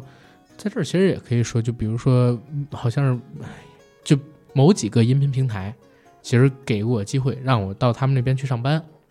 但是中间呢，我又觉得不能放弃，对吧？其实你要过去了的话，嗯，你应该是我觉得你们算个什么东西呀、不是，能请到我去呃给 CEO 还职位给我吗？还还是可以的，还是可以哦的还是，可以吗？啊还是可以的。当时那个 offer 我们都已经聊过一阵儿了，嗯，就后来你出现了嘛，你要不出现，我应该 人就、哦原来我是这个最大的绊脚石不你要没出现，我现在大概率人在广州，啊！但就你是不能去广州，广州那么热，广州猴鬼热是吗哎？但是、头鬼耶！反正我要去的这节目应该就不太做了，啊，对，但是应该就走上另外一条路了，就作为我这个精英 IT 男舔狗，啊，，对吧？舔狗职场男的生涯就开始了。是在看到加菲的那一段的时候，嗯他表演那一段的时候，还是会有这样一个投射。然后你说三十岁焦虑，其实我到现在越越来越有点懵逼，我不知道三十岁焦虑到底是什么。嗯，嗯，就是我自己确实是感觉有很大的压迫感，但你说具体体现在哪儿，我也不知道。然后你，你当时还有你现在有没有焦虑？三十五岁前焦虑跟你三十岁焦虑怎么度过的？我三十岁，哎，我现在才三十一岁，好不好？啊三十一岁就是十岁，三十一岁。嗯然后，嗯，我三十岁之前，其实跟你的想法差不多。我觉得对于我来说，因为我是个北京的外来打工仔啊，呃，其实我的真正的理想啦什么的，也就是真的能在电影圈做出一些成就。嗯然后呢，你要说生活方面的话，可能也跟你差不多，就是在北京有一个自属于自己的地方，因为我要不是在上海，要不是在北京打拼的，嗯，嗯然后一直是租房子住，然后我其实不想租房子了，嗯嗯，但我觉得就是种种吧，就阴差阳错，好像，呃，一个也是我是，呃，我是一八年二十八岁，嗯我是跟你一样大年纪，嗯然后自己买了套房子，嗯在北京，然后地理位置还可以吧，就是小了点儿嗯啊。嗯、其实我我自己是感觉我是比较幸运的那一个人，嗯，就是我比很多绝大多数在我们行业打拼的人要幸运很多很多了已经。但是我觉得给我的焦虑来自于，我觉得英文叫 peer pressure，就是你同龄人的给你的压力。嗯就是我一直我的一些朋友，包括我高中的同学，就从小是在那个环境里面长大，然后你就会比较。我说一个很有意思的一点，我们在一九年的时候，我们高中的班上，我我高中班级就四十个人，四十个人有十个人在北京，嗯我们坐下来吃饭，每一个人都混得很好，除了我，所有人都结婚了，所有人我觉得这个可能跟混的好坏没关系。你听我讲啊，所有人都在北京有资产。嗯所有人工资都到了某一个级别，甚至有一两个工资是绝对，我觉得都已经到钻石领的地步。对于我自己来讲的话，我其实一路上我自己自己觉得比较幸运的啊。然后其我们刚刚也也讲到了钱这个事情，嗯钱的话，其实你既然选择了电影行业，在你大红大紫，或者说在你功成名就之前，或者起码有一部拿得出手的作品之前，你其实最好不要想挣太多的大钱。嗯虽然我老实的讲，我的工资在行业内还算是比较好的，啊，但是你如果是拿到行别的行业去比的话，我觉得就不就是行了就是笑谈，你知道吗？就是笑谈，尤其有一些行业，它工资就特比别高如，金融行业啊，互联网行业啊，对金融行业、互联网行业，其实这个我觉得说说的有点远了啊。嗯就是当时就是怎么讲呢？你人生活在这一个现实社会里面，你或多或少都会被一些，呃，你周围的你人总是会比较嘛，嗯，呃，当你觉得你跟人家比，你比不上人家的时候，你多少有一些紧张感，啊，然后我又说到这个梦想和坚持的事情，我觉得，因为同属同属于这种艺术行业嘛，做电影其实周期也很长。你看，我一直最近一直在跟你聊的那个项目，我从一八年到现在，嗯现在才刚刚编剧开始写，我都拿版权。就那个项目，而这几年的时间里面，面临着种种的变数，对对吧？项目不是说你上马了就安全了，上马呢还有可能下马，对吧？当你编剧出来的东西的时候，当你发现，因为你在做的时候，起点是几年之前，你的想法是针对于当时最开始的想法是针对于几年前那个市场的，但市场是一直在动态变化的。嗯，最怕的就是你这个片子或者说这个故事已经发展到一定可以成型的阶段的时候，你忽然发现，哎，过了这样的故事好像已经过时了，但是市场上卖不动了，那你是不是得重新再走？嗯其实我周围有很多做我们这一行业的同事，嗯，在二零年，嗯其实去年因为疫情，又加上疫情，嗯就特别惨，特别惨呃，。有一些同仁呢，我自己认识的，嗯家里还算是那种行业内的二代，就是嗯他自己家里爸妈是做那种跟配音有关的，反正也很多人脉很多嗯。之前一直在一些比较大的导演工作室跟着的，他去年就去做了呃保险，做保险哦，那他妈不赚疯了！非常去年赚保险特别赚，呃，境外保险不太赚，但境内的境内境外肯定不太赚对，境外都是卖美元结算的嘛。啊，境内嗯的提升很大，但他进的保险公司呢，我忘了是宝诚还是哪个，也是一个嗯境外的保险公司。反正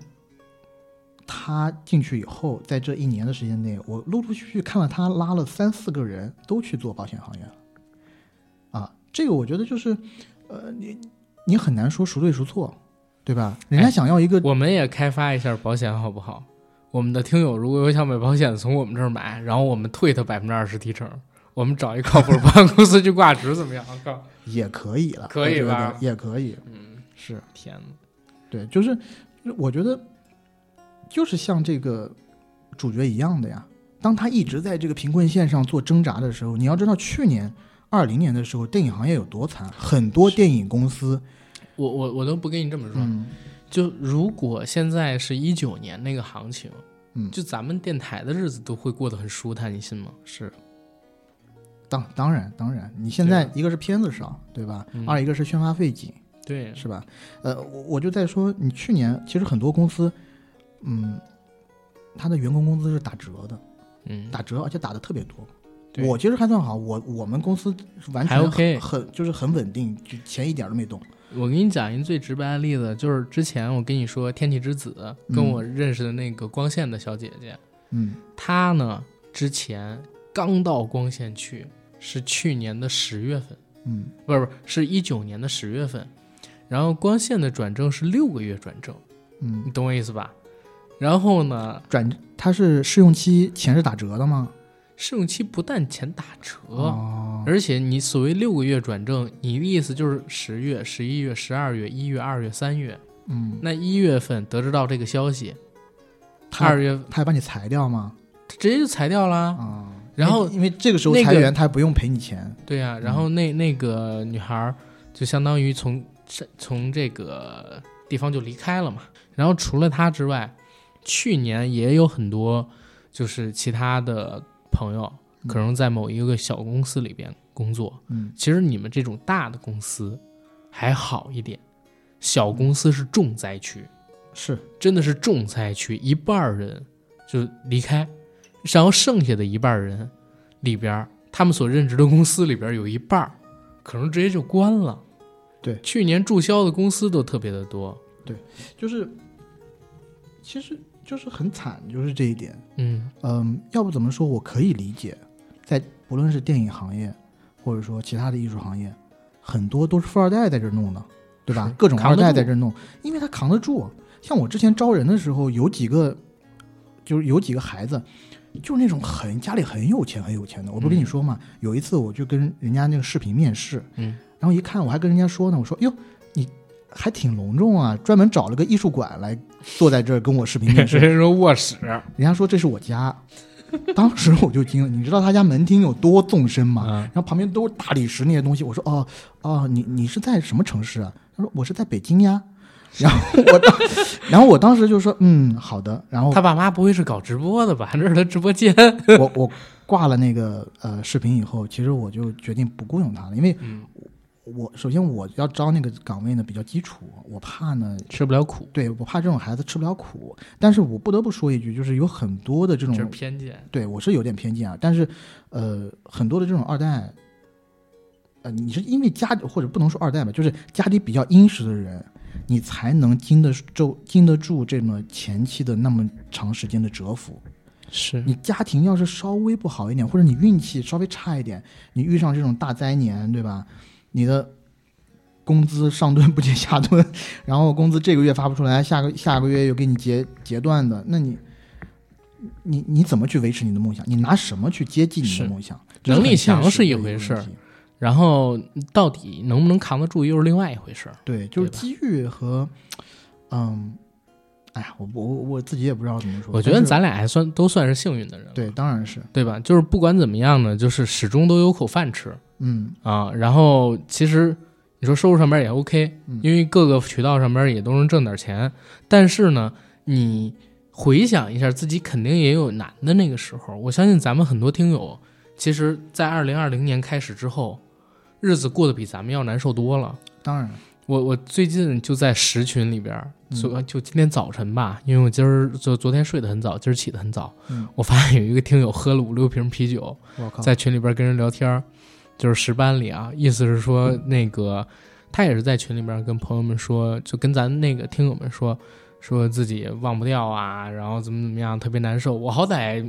最近几年没经历过这种痛苦，你最近几年应该没经历过这种痛苦。我怎么没有啊？啊？真的假的吗？我一八年跟我前女友分手，我都快死过去了。我一八年也这个样子，跟我那个前女友分手的时你知候，道，因为我三月份分的，因为我那嗯时候呢，我跟我前女友分手，我跟前女友很长时间嘛，我之前跟你讲，当时嗯就准备去、啊，当然就买房子也是谁不是呢类似于类似于是婚房那样的啊，嗯然后嗯、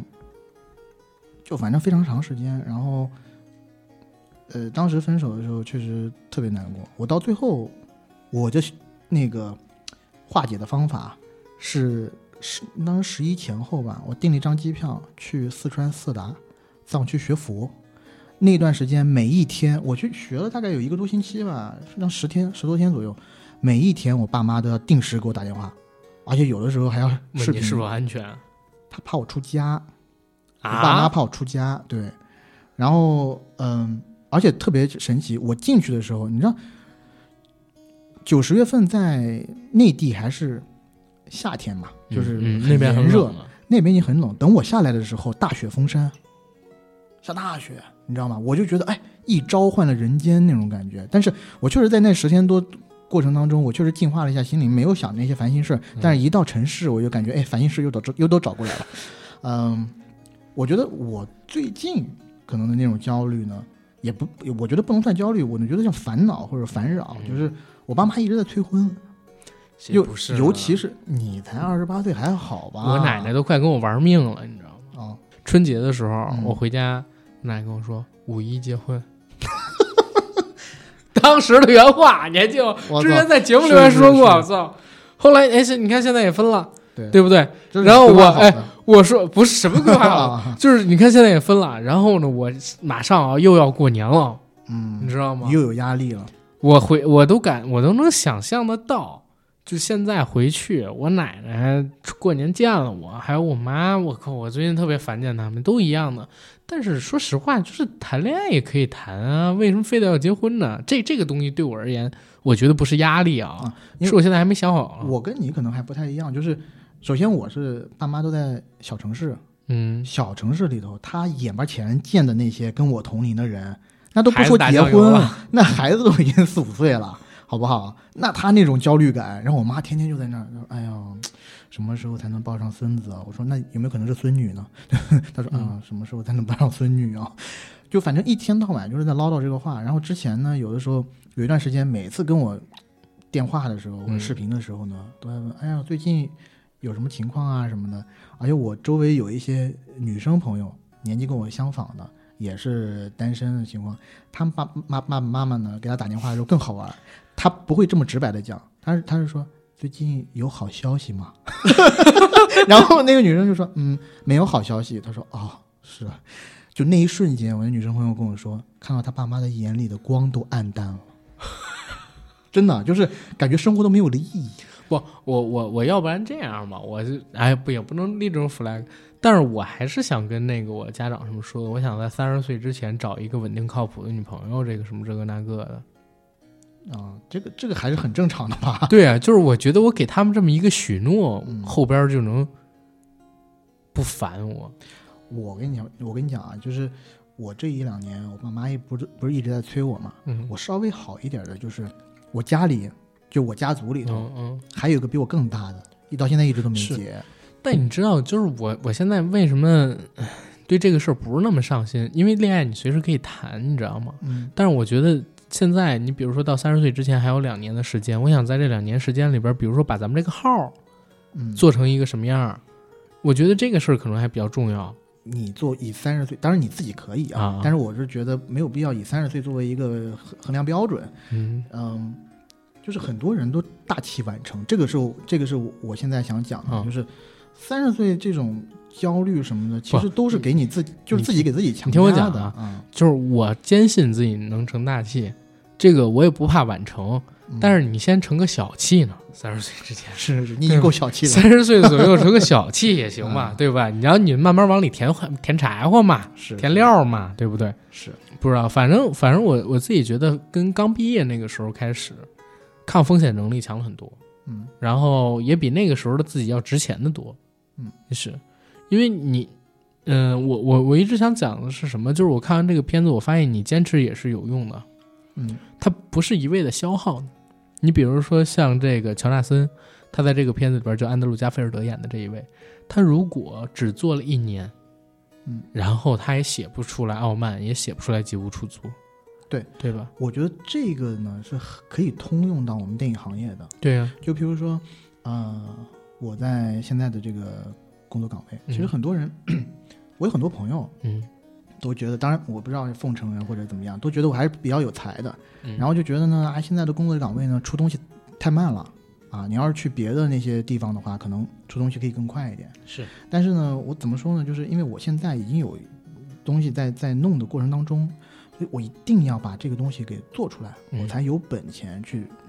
拼其他的东西。嗯嗯其实，呃，情况和和 John 的这种情况是差不多很的。像的，就就你必须要拿出一些你拿得出手的东西，对你才有更进一步往前追寻的资本。我一直有一个哥哥，他就跟我讲一个事儿，说你们不要急，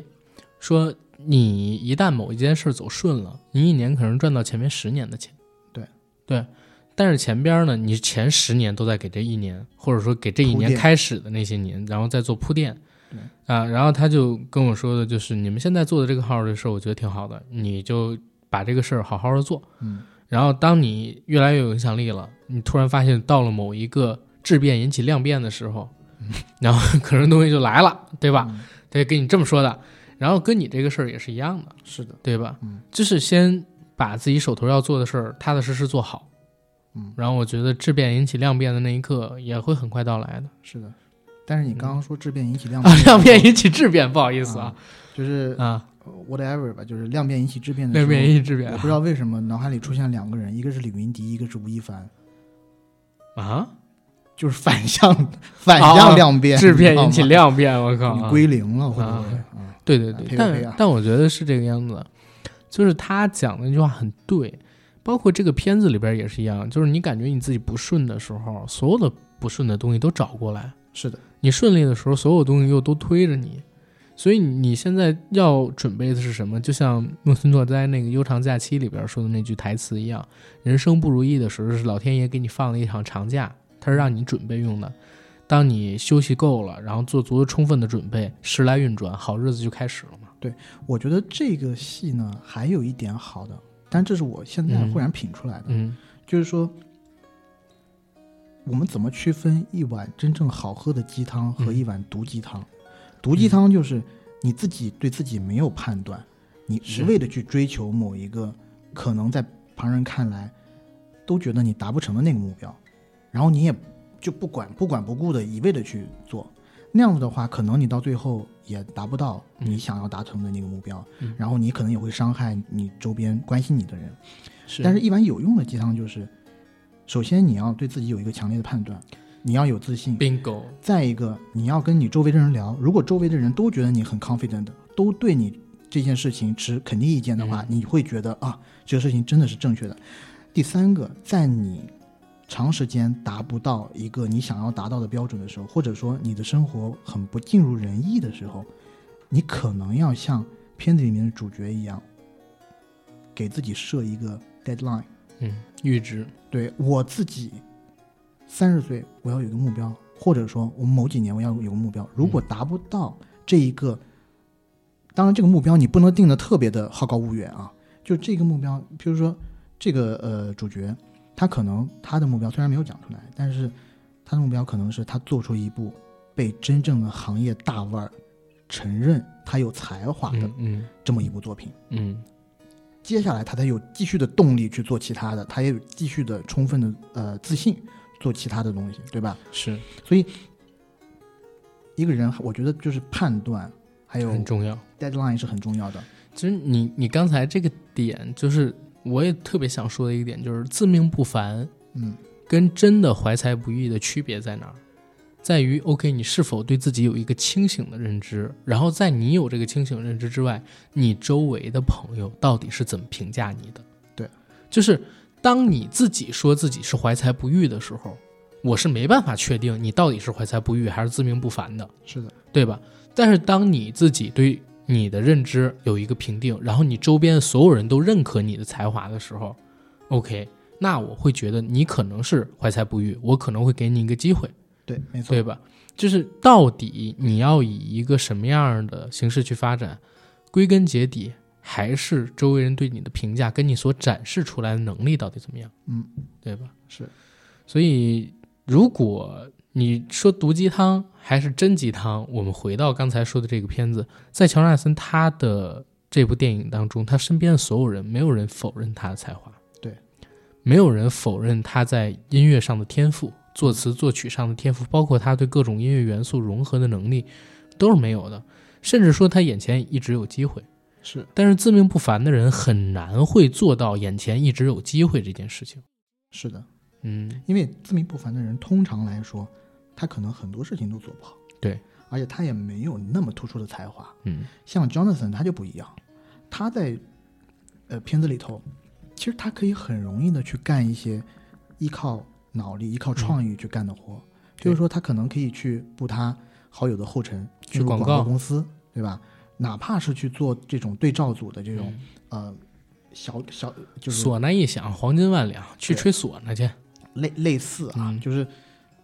他的才华可以很容易的帮他，变可现能可以比较容易的去帮他变现啊，这一点我觉得是比较重要的，嗯而是他不是不能去，而是他守住了自己的初心，是，他愿意为自己最高的理想去放弃那一些看起来唾手可得的安稳安逸。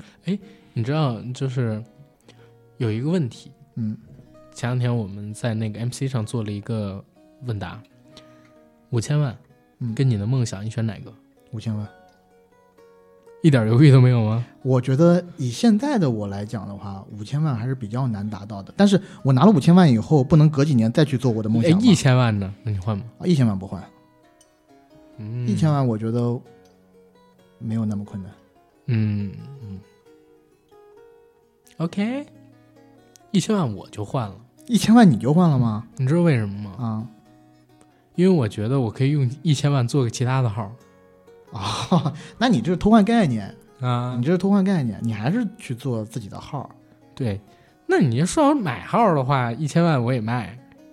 但是但我只能卖号啊，不能阻止我自己再做号啊啊啊啊！。也是，那你这叫技技多不压身。而且我觉得，就是能坚持自己的这个理想，能为了理想一直去奋斗，不为现实当中的一些东西去低头啊、折腰啊，这样的人，其实也是挺值得敬佩的。前提啊，就是你这个坚持得是有价值的。对，但是呢，也不代表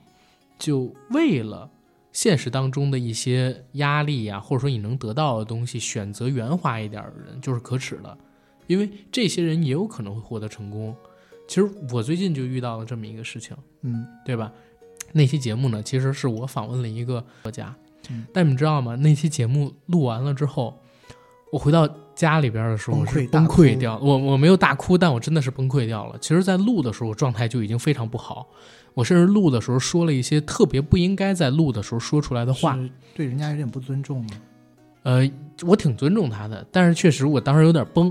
啊然后录完了回来之后呢，我自己调整了一下情绪，我就把那个音频补录了很多东西，然后删掉了很多东西。嗯所以大家其实后来听那段音频，你会发现有的时候我的声音跟前一段有点搭不上，就是因为它可能是在两个地方录的。然后原因是什么？就是我之前在准备访问这个作家的时候，或者说跟他聊天的时候，我还是把它当成那个我当年读书的时候心里边臆想出来的。我说的是臆想啊，因为我之前没跟他接触过，所有我对他的印象全都是我自己幻想搭建起来的。我一直觉得他是一个，比如说愤青，一个特别有社会表达倾向，然后我的榜样，有理想、有抱负、有坚持、有目标，呃，心中有蓝图，脚下有脚下有大地的那么一个人。但是真的跟他一起聊天的时候，发现他其实做的所有的选择几乎都是应时应景儿，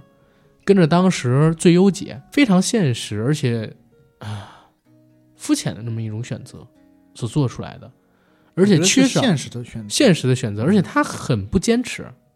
就是缺少一些坚持。其实明白。跟我想象当中那个他特别不一样，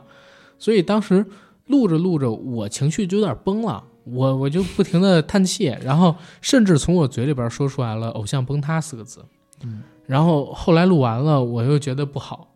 呃，因为毕竟。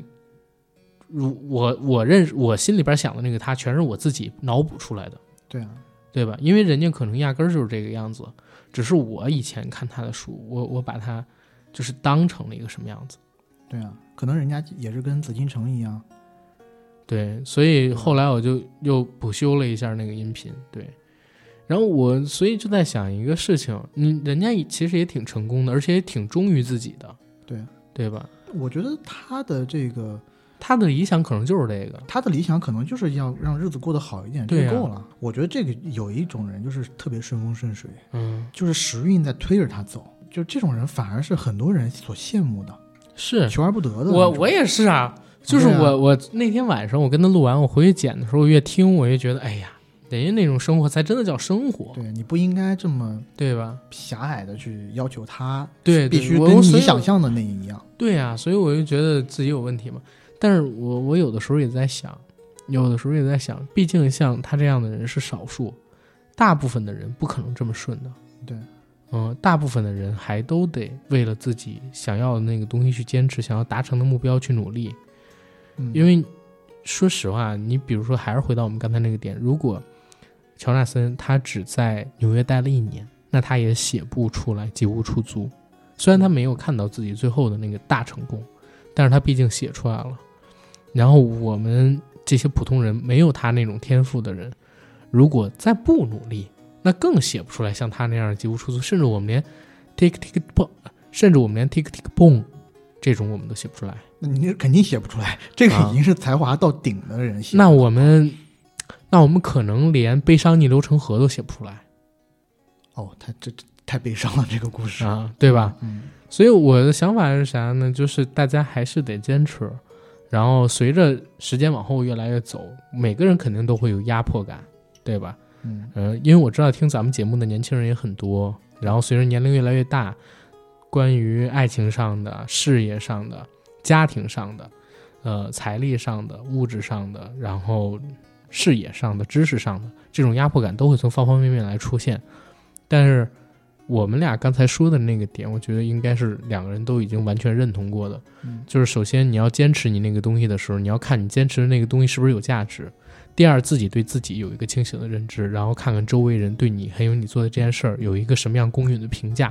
确定自己是怀才不遇，这个事情有价值，然后你再坚持去做。如果只是自命不凡，或者你要做的这个东西你自己也不能完全认定，周围的人也都不看好的时候，你可能就要给自己设定一个期限，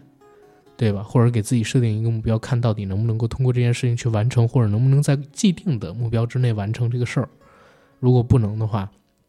也不要做无用功，因为我们这个节目也不做什么毒鸡汤或者强给大家灌粉之类的，对吧？是的。嗯，行，我觉得今天聊的挺多的，也挺散，我不知道最后剪出个什么样子，嗯反正可以先聊到这儿，